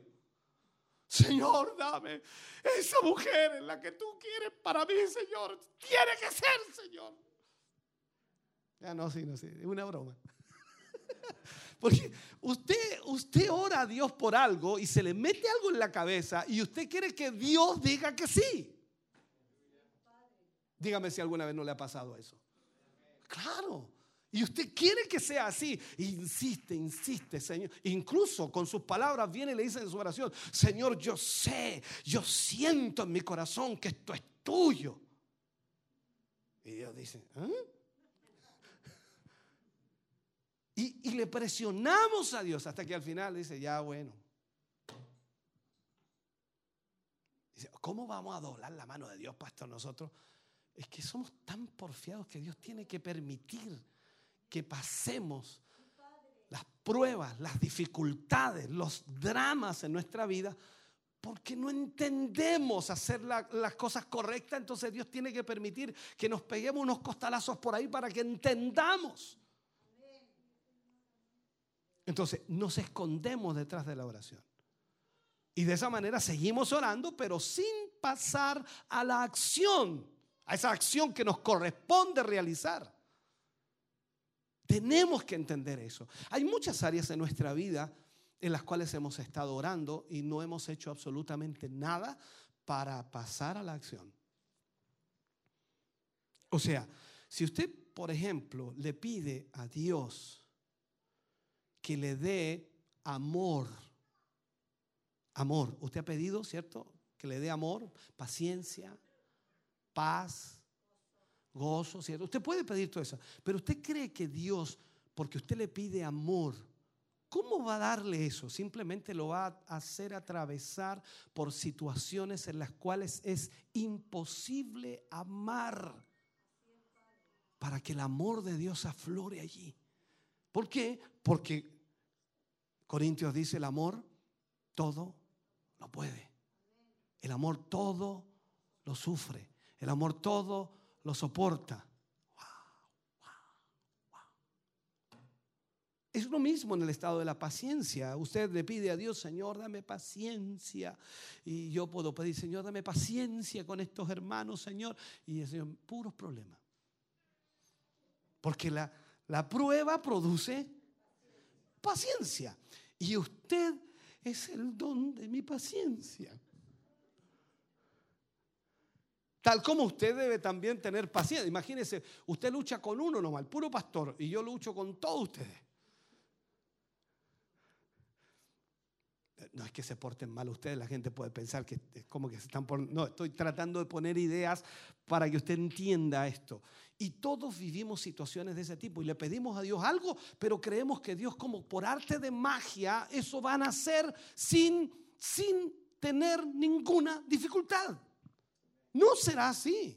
Usted pide amor, entonces Dios le va a, a, a poner en circunstancias en las cuales tendrá que amar a pesar de lo que usted pueda creer. Usted dice, Señor, ayúdame para perdonar. Y claro, Dios lo va a hacer pasar por situaciones las cuales son difíciles de perdonar. Y eso no lo entendemos. Entonces, lo que nosotros debemos hacer es empezar a usar lo que Dios ya nos dio para hacer. Lo que Dios ya nos entregó en nuestra mano. Esta es una de las cosas que vemos ahí en este pasaje en donde Dios le habla a Moisés, tú extiende tu vara. Eso es como decir lo mismo cuando Dios lo llamó a Moisés. ¿Recuerda usted en el monte? ¿Qué le dijo? ¿Qué tienes en tu mano? Eso es lo que quiso Dios decirle. Lo que tengas en tu mano, lo que tengas en ti, úsalo para la gloria de Dios. Y Dios se va a glorificar. Tú puedes pensar que es algo totalmente... No, esta cuestión no sirve para nada. Y Moisés pudo haber pensado simplemente que su callado de pastor no servía para nada. A lo mejor fue un palo que encontró medio chueco, no sé cómo era. Todos nosotros le dibujamos el callado del pastor redondito, así como barnizado, pulido. ¿Y, qué era una vara. Vaya al campo y agarre un palo, cualquier palo largo, una vara. Y Dios le dijo ahí en la, zarza, ¿recuerda usted eso? ¿Qué tienes en tu mano? ¿Una vara? Lánzala al piso. La convirtió en una, una serpiente, después tómala por la cola, se convirtió en la vara de nuevo. O sea, Dios puede hacer lo que Él quiera pero necesita que nosotros le creamos. Y ahí es donde nosotros debemos entender lo que tenemos en nuestra mano, lo que tenemos a nuestro alcance, lo que tenemos bajo nuestra posesión, lo que tenemos nuestro, podemos usarlo para la gloria de Dios. Absolutamente todo, todo lo que tengamos. Usted cuenta, no, esto no sirve. Sí sirve, Dios lo puede usar porque Dios es el Dios de lo imposible. Y cuando Moisés extendió la vara, dice, sobre el mar, ¿qué pasó? se abrió el mar. Fue algo que tenía ya en su mano. Dios lo usó en muchas ocasiones con esa vara. Entonces, muchas veces la mayoría de las soluciones en nuestros problemas están en nuestras propias manos. La mayoría de las soluciones. A veces me corresponde, me toca atender matrimonios que tienen problemas. Todos los matrimonios, dije, tienen problemas. Y llegan los dos hermanos, el hermano, la hermana, y llegan ahí y no se pueden ni mirar, están medio enojados los dos. Entonces uno trata de decir, bueno, uno siempre trata de, arreglar ese problema de alguna forma, siendo un poquito más agradable, no siendo tosco. Entonces uno le dice, bueno, soy todo oído, dígame, cuénteme, y nadie quiere hablar. No quieren hablar. No, que hable ella. O sea, en la casa no la quieren dejar hablar. Pero ahí frente al pastor, que hable ella. O que hable él. Y ahí comienza toda una situación. Entonces uno tiene que tratar de arreglar el problema. Entonces cuando ya se lanzan a hablar, uno los mira, los escucha y al final, ay Dios mío, y uno se da cuenta que la solución la tienen en su mano. No soy yo la solución. Dios puede orar a través de sus vidas si tan solo ellos se perdonan.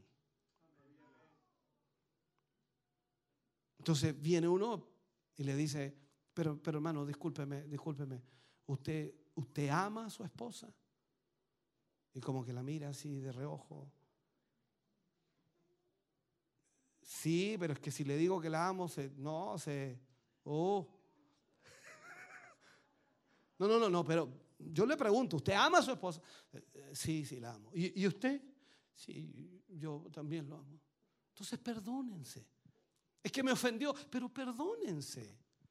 ¿O usted cree que son el único matrimonio en el mundo que ha discutido, que ha peleado, que se ha ofendido? Perdónense. Y cuando logran perdonarse, hermano querido, uno tiene que salir del cuarto de ahí mejor de la oficina porque están abrazados, llorando. Uno los deja solos, su privacidad, hermano.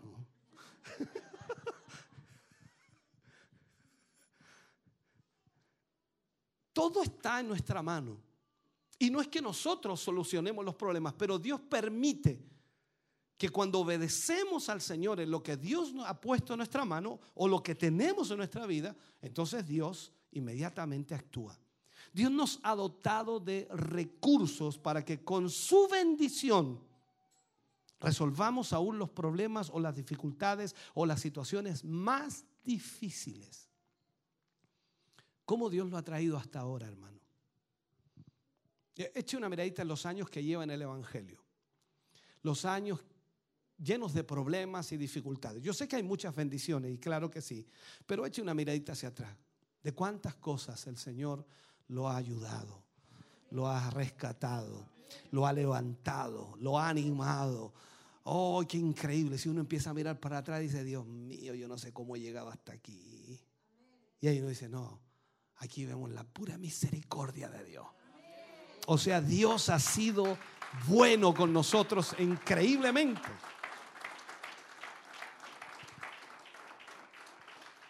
Déjeme terminar en esta reflexión. Si no era un mensaje, era una reflexión. Con tantas cosas que dije, no sé qué es lo que dije, pero lo dije. El Señor nunca nos dará más de lo que podemos llevar. La escritura dice, y Pablo lo habla por allí, dice que Él no pondrá más carga sobre nosotros que la que podemos llevar. Esto es resistencia, fuerza, energía, podemos llamarlo de muchas maneras porque depende de la circunstancia y la situación que estamos viviendo. Pero Dios no pondrá más carga. O sea, primero Él sabe cuánto yo soporto, Él sabe cuánto usted soporta. Esto lo podemos medir de alguna manera y usted sabe, ¿no? Por ahí usted toma un vehículo y, y- y dice tara, parece que es tara, eso significa cuánta carga puede soportar. Usted no puede ponerle una carga de un camión de 6 mil kilos, ponerle a la citroneta esa, no, no, la mata. O sea, cada vehículo tiene una carga que soporta. ¿ya? Y en ese sentido también nosotros como seres humanos tenemos una carga la cual podemos soportar de acuerdo a nuestra madurez, capacidad, entendimiento, crecimiento espiritual. Todo va de acuerdo a eso. No, un niño no podrá soportar lo que yo vivo ni experimento. ¿Por qué? Porque él no ha vivido lo que yo he vivido y no entiende lo que yo entiendo. Y no es que no sea inteligente, sino que su relación con la vida no le ha permitido todavía entender algunas cosas. Y eso pasa lo mismo en lo espiritual. Usted puede llevar un mes, dos meses, tres meses, cuatro meses y será imposible que entienda lo que un hermano que lleva 10 años o 15 años en el Evangelio entiende. Por lo tanto, es ahí también donde nosotros debemos ponernos en el lugar de aquel hermanito, aquella hermanita que está recién iniciando, porque él no sabe lo que es esto, no sabe enfrentar los conflictos, los problemas, las dificultades. Él va a reaccionar como siempre ha reaccionado, con su carácter, va a reaccionar con su genio, va a reaccionar con sus palabras, con su molestia, con su ah, y todo ese tipo de cosas. ¿Por qué? Porque él no sabe nada de eso. En cambio, usted, que ella es una persona que lleva años, que lleva tiempo, usted ha experimentado y ha vivido, y usted puede decir, tranquilo, mi hermano querido, yo sé por lo que usted está pasando. Supiera cuántas veces pasé por lo mismo. Y gracias a Dios que usted no le pegó a nadie, yo le pegué como a usted. O sea, esta es una realidad la cual vamos entendiendo. Entonces, el Señor no va a poner más carga que la que podemos soportar. Eso a mí me da esperanza. ¿Sabe por qué? Porque hay días en los cuales la carga es tan pesada, tan difícil, tan complicada, y es como que uno se, se nubla, es como que uno se pierde en el sentido de que no haya qué hacer, es como que todo, todo, todo no tiene salida. Y ahí uno dice, Señor, tu promesa, tu promesa, Señor. Tú dices que no pondrás más carga de la que podemos sobrellevar. Esa es la promesa del Señor. Y de esa forma dice el Señor que así también con la prueba Dios traerá la salida. Entonces yo le digo, me aferro a esa palabra, Señor. Yo sé que ahora no veo nada. Esto es como una neblina, esas, esas neblinas en la carretera, ¿no le ha pasado a usted alguna vez? Wow, esas neblinas que son como un muro que aparece de repente, ¿no? Dios mío, que no sabe lo que hay adelante tiene que ir frenando, frenando, porque no tiene idea de lo que hay adelante. A veces así estamos en la vida cristiana. Y parece que la cosa se puso de un viaje así, ¡puah! Estaba todo tan lindo, todo tan maravilloso, pero de repente la neblina aparece y no vemos nada y nos asusta y nos preocupa. Pero junto con la prueba, el Señor trae la salida. Y unos par de metros allá, cuadras más allá, comienza a abrirse toda esa neblina.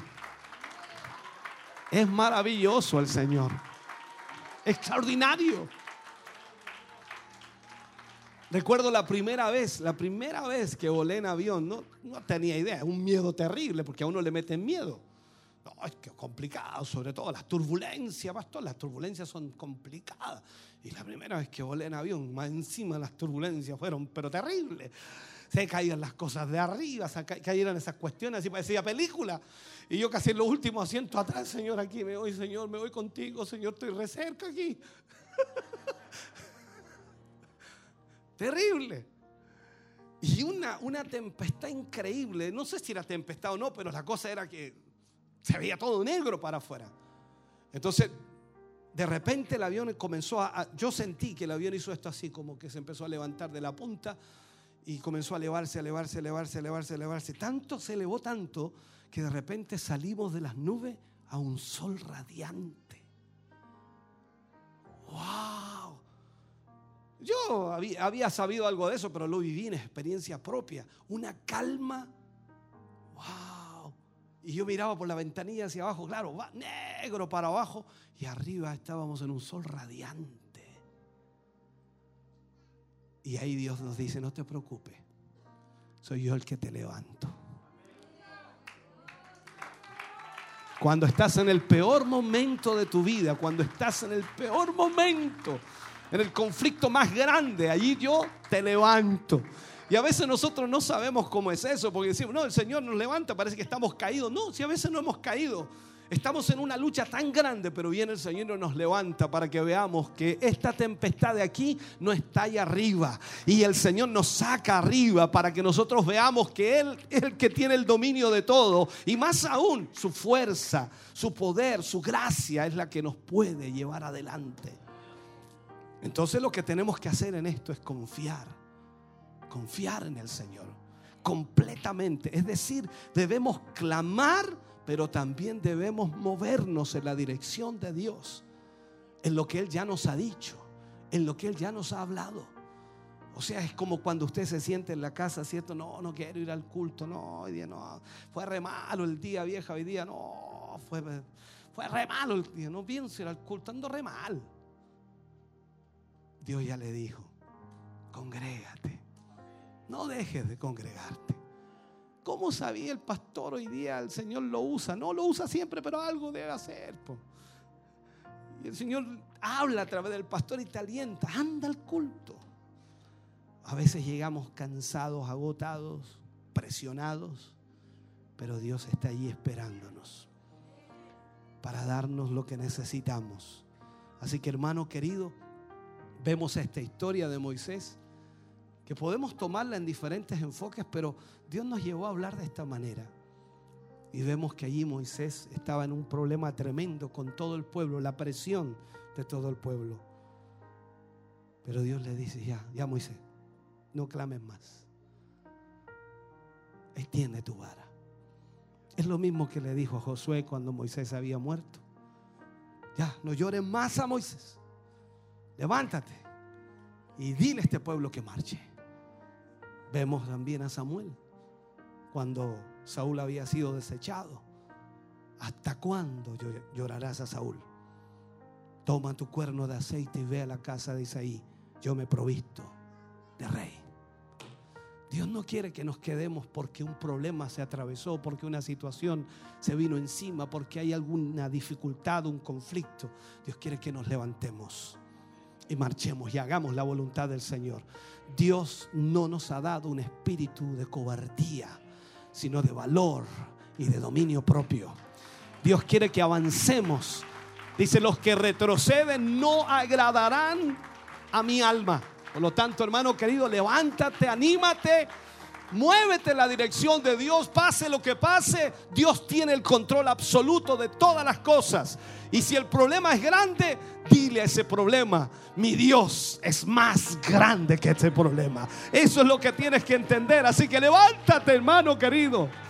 Aleluya. Ponte de pie, iglesia, por favor. Dios bendiga tu vida, hermano. Dios bendiga tu vida, hermana, para que en este tiempo te puedas poner en movimiento. Y definitivamente puedas cambiar tu situación con la bendición de Dios, con lo que Dios quiere para ti. Las dificultades vendrán una y otra vez, pero Dios no pondrá más carga, no pondrá más carga. Aleluya. ¿Quieres venir al altar? ¿Quieres orar aquí? Ven, acércate. Movamos eso de ahí del medio un poco si alguien nos ayuda a mover esa estufa. Movámosla para otro lado. Venga al altar en esta hora. Póngase de pie acá. Pues sabemos que Dios está en este lugar. Dios conoce su vida, conoce su presión, conoce, conoce lo que está viviendo, experimentando. Pero bueno es el Señor. Él es el que nos alienta. Él es el que nos levanta. Él es el que nos da fuerza. Él está con nosotros. Y nunca, nunca, nunca nos deja. Nunca nos abandona. Tienes que permitirle al Señor que Él te ayude, que Él te guíe, que Él te dirija. Estar atento a lo que Dios habla a tu vida. La palabra está allí para cada uno de nosotros. Y si obedecemos esa palabra, Dios se glorificará en nuestra vida. Permitámosle al Señor obrar en nuestro ser. Permitámosle que Él obre en nuestra vida y veamos la mano de Dios en favor de nuestro hogar, nuestra familia, nuestros hijos, nuestros padres.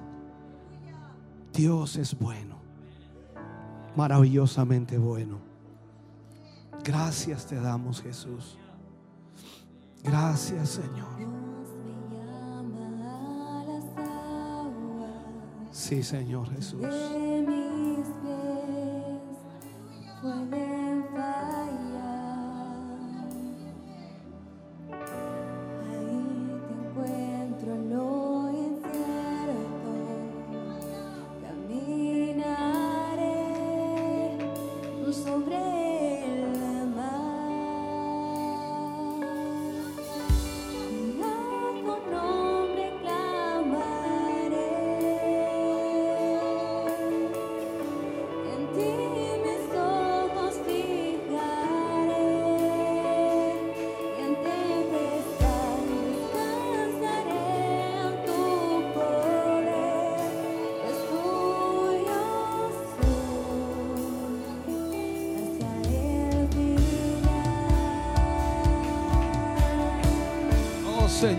Te adoramos.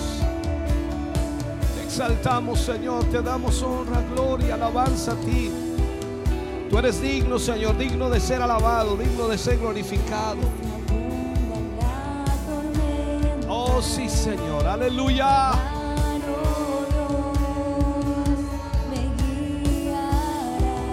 Oh sí, Jesús.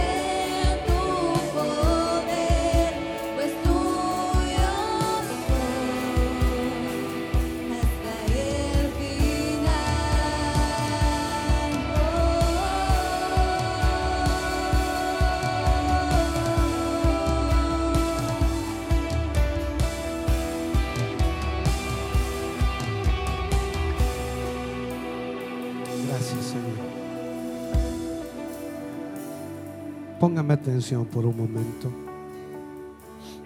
No tan solo quienes están aquí adelante, sino también los que están en la congregación. Todos, absolutamente todos, enfrentamos diferentes problemas, dificultades, situaciones difíciles. Nos enfrentamos a veces a decisiones que son muy complejas. A veces no hayamos qué hacer, no tenemos la capacidad muchas veces de, de decidir correctamente. Y es ahí donde Dios quiere glorificarse. El problema no es para hundirte, el problema no es para destruirte. La prueba que Dios ha permitido no es para eso. aún la misma tentación que el diablo pueda estar llevando a tu puerta, Dios no la va a permitir para destruirte. A través de ello vas a aprender, vas a crecer, vas a madurar. Pero debemos estar aferrados de la mano del Señor. Porque nuestras capacidades no son infinitas. Nuestras capacidades tienen un límite. Y Dios las conoce. Por eso es tan importante que le permitamos a Dios obrar en nuestra vida y corazón para confiar en Él. Pero no confiando y quedándonos quietos, sino moviéndonos en la dirección que Dios ha trazado. ¿Por qué vamos a la iglesia? Porque debo adorar al Señor. Pero es que tienes problemas. Pero es que no es por los problemas que adoro a Dios. No adoro a Dios porque no tenga problemas, adoro a Dios porque Él es real. Mi alabanza no está sujeta a la vivencia que tengo diariamente. Mi alabanza está sujeta a quien adoro. Al que merece adoración, al que merece toda honra y toda gloria. Es por eso que cada uno de nosotros debemos confiar en que a pesar de lo que estamos viviendo, Dios está con nosotros para ayudarnos. Y toma cada prueba y dificultad como un escalón más a tu crecimiento espiritual y al conocer al Señor. Cada uno de nosotros iremos conociendo a Dios a medida que nuestra vida se va enfrentando a diferentes circunstancias, dificultades, problemas. Y todos y cada uno de nosotros conoceremos a Dios de diferentes maneras a medida que Dios trate con nosotros. Termino con esto. Marta, y lo he explicado muchas veces, creo que es un ejemplo muy gráfico. Marta, la hermana de Lázaro, María, habían conocido al maestro y sabían que él tenía el poder para sanar a los enfermos de cualquier enfermedad. Cuando su hermano enfermó, Jesús no estaba allí en Betania, estaba lejos, camino de dos días. Y ellas enviaron mensajeros para que Jesús viniera y sanara a su hermano. Ellas sabían perfectamente que Jesús podía hacerlo, por eso enviaron por él. Jesús no vino inmediatamente, se quedó dos días más. Cuando Jesús retornó a Betania, Lázaro ya había muerto. Y de acuerdo a lo que la Biblia dice, llevaba cuatro días. Y es lo que Marta replicó. Marta que conocía a Jesús como sanador, no podía ver más allá de lo que conocía. Que aunque amaba a Jesús y que aunque sabía que Jesús era poderoso, pero el límite era solo sanidad. Cuando Jesús le dice, tu hermano resucitará, para Marta esas palabras no eran entendibles. Y Marta las relaciona con la resurrección de entre los muertos en el día del Señor. Jesús le dice, Marta, yo soy la resurrección y la vida. Y el que cree en mí, aunque esté muerto, vivirá. Marta no lograba entender aún. Y le dice a Jesús, Señor, pero hiede ya. Es de cuatro días. Y él le dice, no te he dicho, mujer, que si crees, verás la gloria de Dios. Todos conocemos el final de esa historia. Jesús dijo, ¿dónde le pusiste? Le llevaron frente a la tumba, hizo quitar la piedra y luego llamó a Lázaro. Y toda la gente expectante allí, esperando a ver qué sucedería. Nadie se imaginaba siquiera lo que iba a suceder, porque todos los que estaban allí en su mayoría conocían a Jesús como el sanador, pero allí tuvieron que conocerlo como el Jesús que resucitaba a los muertos.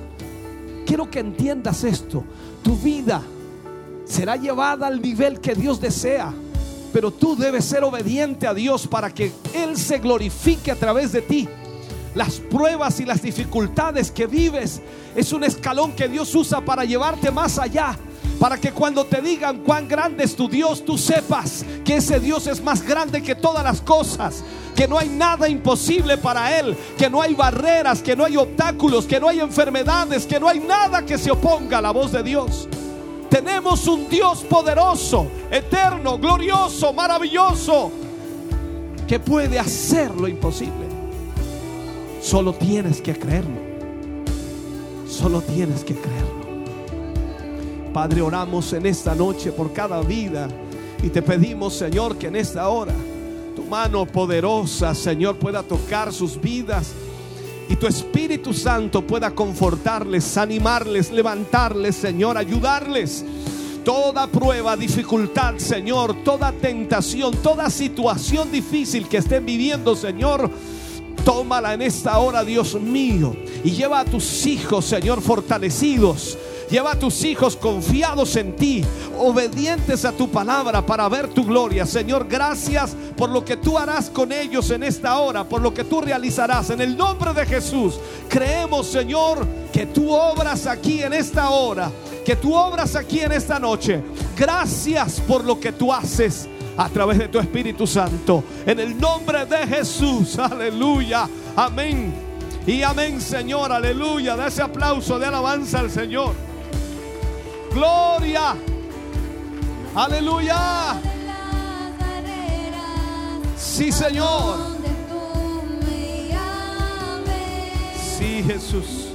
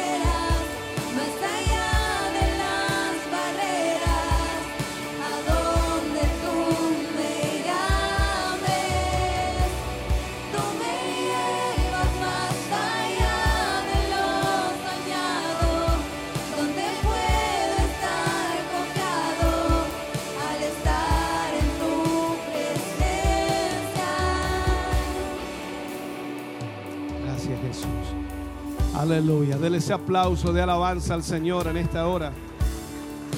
Gracias Jesús. Gracias Señor.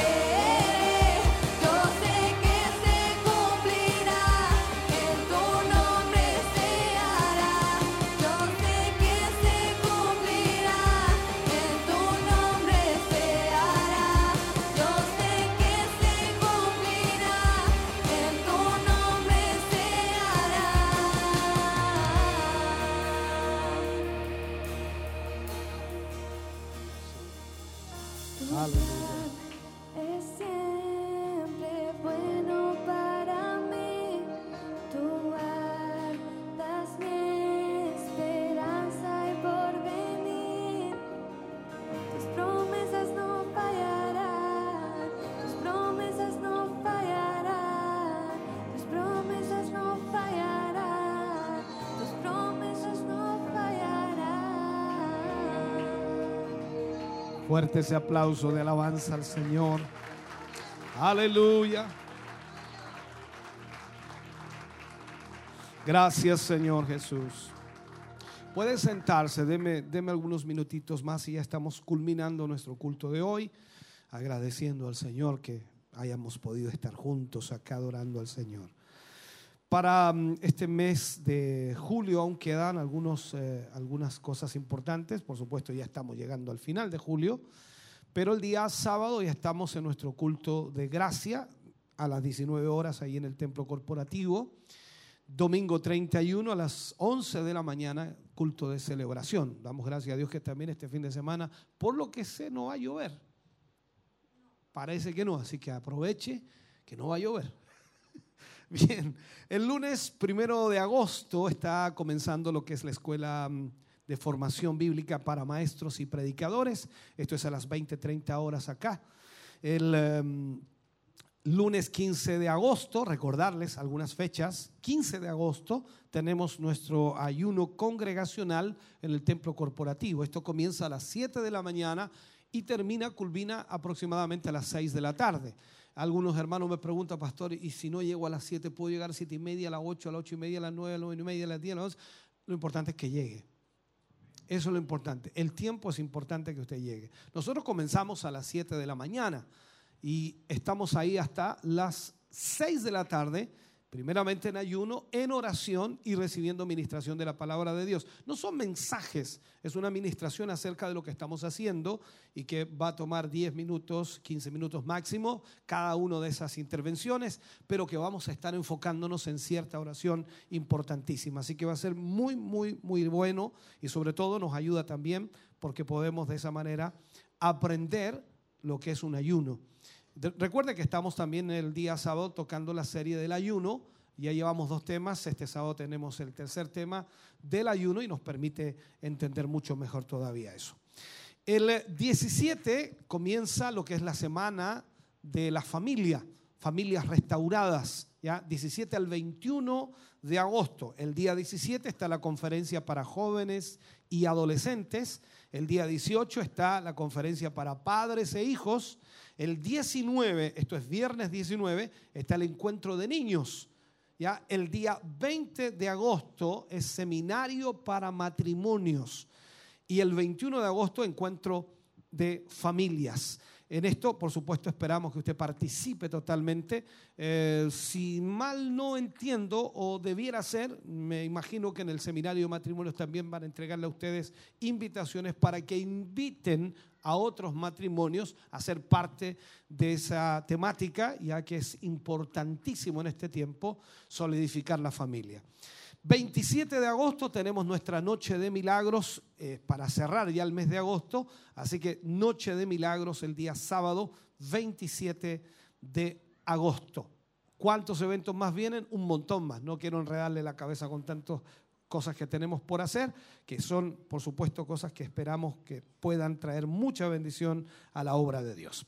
Vamos a estar orando antes de retirarnos ya por Daniel Riveras, eh, por José Aventaño, por Ociel Riquelme Zapata, por la familia Jara, por Cristian Sepúlveda, por Fermín Sepúlveda, por Ramón Sepúlveda, por la familia Cortés Sepúlveda, por Gastón Pacheco, por Gloria Soledad Navarrete, por Carmen Navarrete, por José Alamiro Navarrete, Luis Eladio Hernández, por Héctor Hernández, por Macarena Andrade Arellano, por Andrea Contreras Arellano, por Alberto Troncoso, por Daniel Vielma, por Blanca Navarrete, por Daniel Eduardo Vielma, por hermana Elsa Subiabre, por familia Berrocal Cofré, por Mirta Montesinos, por María de los Ángeles Aravena, por Estrella Lagos, por familia Jara Lagos, por Scarlett Díaz, por la familia Rosales Sarabia, por Eleazar Valenzuela Valenzuela, por Marisol Núñez, por Segundo Jara, por la familia Núñez Vázquez,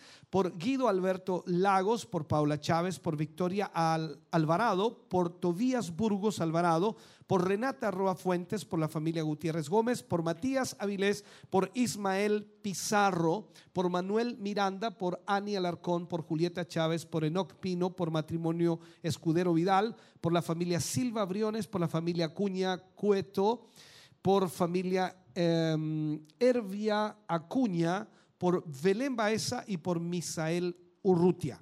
Todas estas peticiones las ponemos en esta oración final y esperamos en el Señor que usted vaya muy bendecido hasta su hogar. Póngase de pie, por favor, y oramos al Señor. Padre, en el nombre de Jesús, estamos muy contentos, Señor, de poder orar una vez más. Y sobre todo, Señor, en esta hora agradecerte tu bondad y tu misericordia. Gracias pues nos has permitido, Señor, junto a tu pueblo, a tu iglesia, adorarte, exaltarte, darte a ti alabanza, darte, Dios mío, toda honra y toda gloria. Te pedimos en esta hora, Señor, y en este momento, que tu mano maravillosa sea extendida, Señor, sobre cada vida. Hoy hemos presentado muchas peticiones de oración, Señor. Y sabemos, eh, Dios mío, que las dificultades, los problemas, las enfermedades están en muchas personas.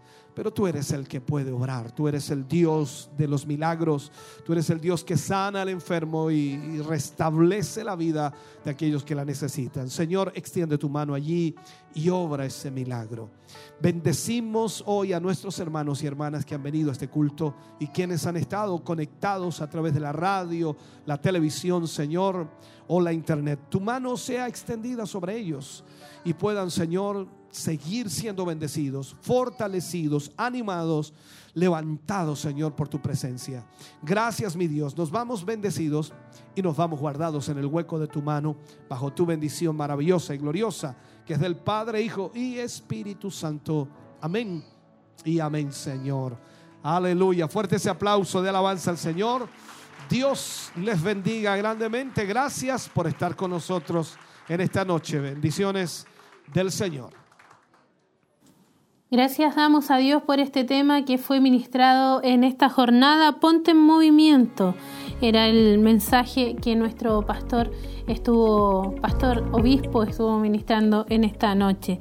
Varias preguntas que nos hacía ahí, cómo enfrentábamos las situaciones difíciles, cómo de alguna manera eh, o qué estamos haciendo en realidad. Dios nos ha dado recursos, Dios nos ha dado la capacidad y como decía y al finalizar también en esa conclusión, Dios nos pone más carga de la que podemos llevar. Así que que el Señor nos ayude a poder entenderlo y que podamos aprender eh, que a veces las situaciones, las experiencias, la- las vivencias que Dios nos permite vivir son para nuestro crecimiento y para al mismo tiempo entender que nuestra confianza debe estar siempre puesta en Él. Que el Señor nos ayude, ¿verdad? Debemos entenderlo, debemos comprenderlo y la verdad es que a veces no es fácil, no es fácil poder eh, eh, comprenderlo, sobre todo cuando estamos ahí en medio de la dificultad, en medio del problema. Ahí a veces flaquea nuestra fe, nuestra confianza, pero es allí donde la palabra del Señor una vez más nos habla para fortalecer nuestra fe y hacernos entender que debemos confiar en Él. Su gracia abunda en medio de la tormenta. Qué hermoso mensaje, ¿cierto? Lo, que hemos podido escuchar en el día de hoy. Y recuerde también que va a estar ahí en las plataformas y mañana también va a poder escucharlo a través de Radio Emisoras Emaús y de Televida. Nuestro obispo además ahí marcaba varias actividades, varios... Eh, eh, cultos de alguna forma que se van a realizar, eventos especiales que también están marcados para este mes que viene ya de agosto, así que esperamos que ustedes también puedan participar junto a nosotros, que puedan ya ahí estar marcando su agenda y de esa forma ser bendecido también a través de la administración que Dios tiene en esos días para nuestras vidas. Eh, también importante ahí estar eh, agradeciendo a nuestros hermanos quienes estuvieron en la sintonía, nuestros hermanos ahí en redes sociales. No, no quisieron quedarse ausentes en esta jornada. Y por ejemplo nuestra hermana Elsa en, eh, Subiabre dice acá en camita escuchando el mensaje así que un saludo para ella yo sé que hay muchos hermanos que están delicados de salud en este minuto y que se hacen acompañar ya sea por radio eh, televisión están ahí a través de las plataformas en internet así que un saludo para ustedes que Dios les bendiga mucho y les fortalezca también a través del mensaje que fue ministrado en el día de hoy. Nuestra hermana Ruth Ortega también ahí nos envía saludos. Nuestro hermano Humberto Flores desde Nueva Aldea enviándonos también sus saludos. nuestro hermano Nelson Fuentes desde Talquipén, también nuestra hermana Priscilda Palma agradeciendo a Dios por el mensaje que fue ministrado en el día de hoy, también nuestro hermano Jonathan eh, Esteban ahí Reyes estaba también comentando, nuestra hermana Genoveva dando gracias por su palabra, nuestra hermana Karen Montesinos también enviándonos un saludo, nuestra hermana Daniela Calderón eh, enviándonos sus bendiciones. A ella la, la, leímos al inicio, estaba ahí muy, muy, muy pendiente y conectado con nosotros. Nuestro hermano Juan Guajardo, que también eh, daba gracias al Padre por su palabra. Y por supuesto también nuestro hermano Eduardo Carranza, que desde Colombia nos envía acá un saludo. No sé allá cómo está el tema del horario, pero agradecemos a Dios que Él nos pueda sintonizar en esta, en esta noche acá en, nuestra, en nuestro país. Eh, Luis Chávez también nos envía bendiciones. Nuestra hermana Evelyn Montesinos también es desde su casa sintonizando. Alexis Andrés, nuestra hermana Débora también, Maciel y eh, nuestro hermano ahí Luis Chávez también está en sintonía. Así que un saludo para todos ustedes, gracias por estar acompañándonos durante esta jornada y nuestros hermanos en Televida van pasando las imágenes a un costado ahí de la pantalla para mostrarnos también las diversas actividades que están, por supuesto, eh, realizándose en este lugar. Nuestro hermano Mauricio acá por interno, la familia Pérez Artiaga, dice ahí desde Punta Arenas también están en la, sintonía a esta hora de la noche, así que un abrazo para ellos también, a sus familias, sus pequeños, mi hermana Angélica Id, que siempre también están en sintonía junto a nosotros, no se pierden culto ni transmisión. Y como ellos, hay muchos hermanos más también que están muy, muy atentos. Así que muchas bendiciones. Recuerde seguir en la compañía de Televida, radioemisoras Emaús y nos, nos volveremos a encontrar, si Dios así lo permite, en una próxima transmisión. Que descansen y que Dios les bendiga.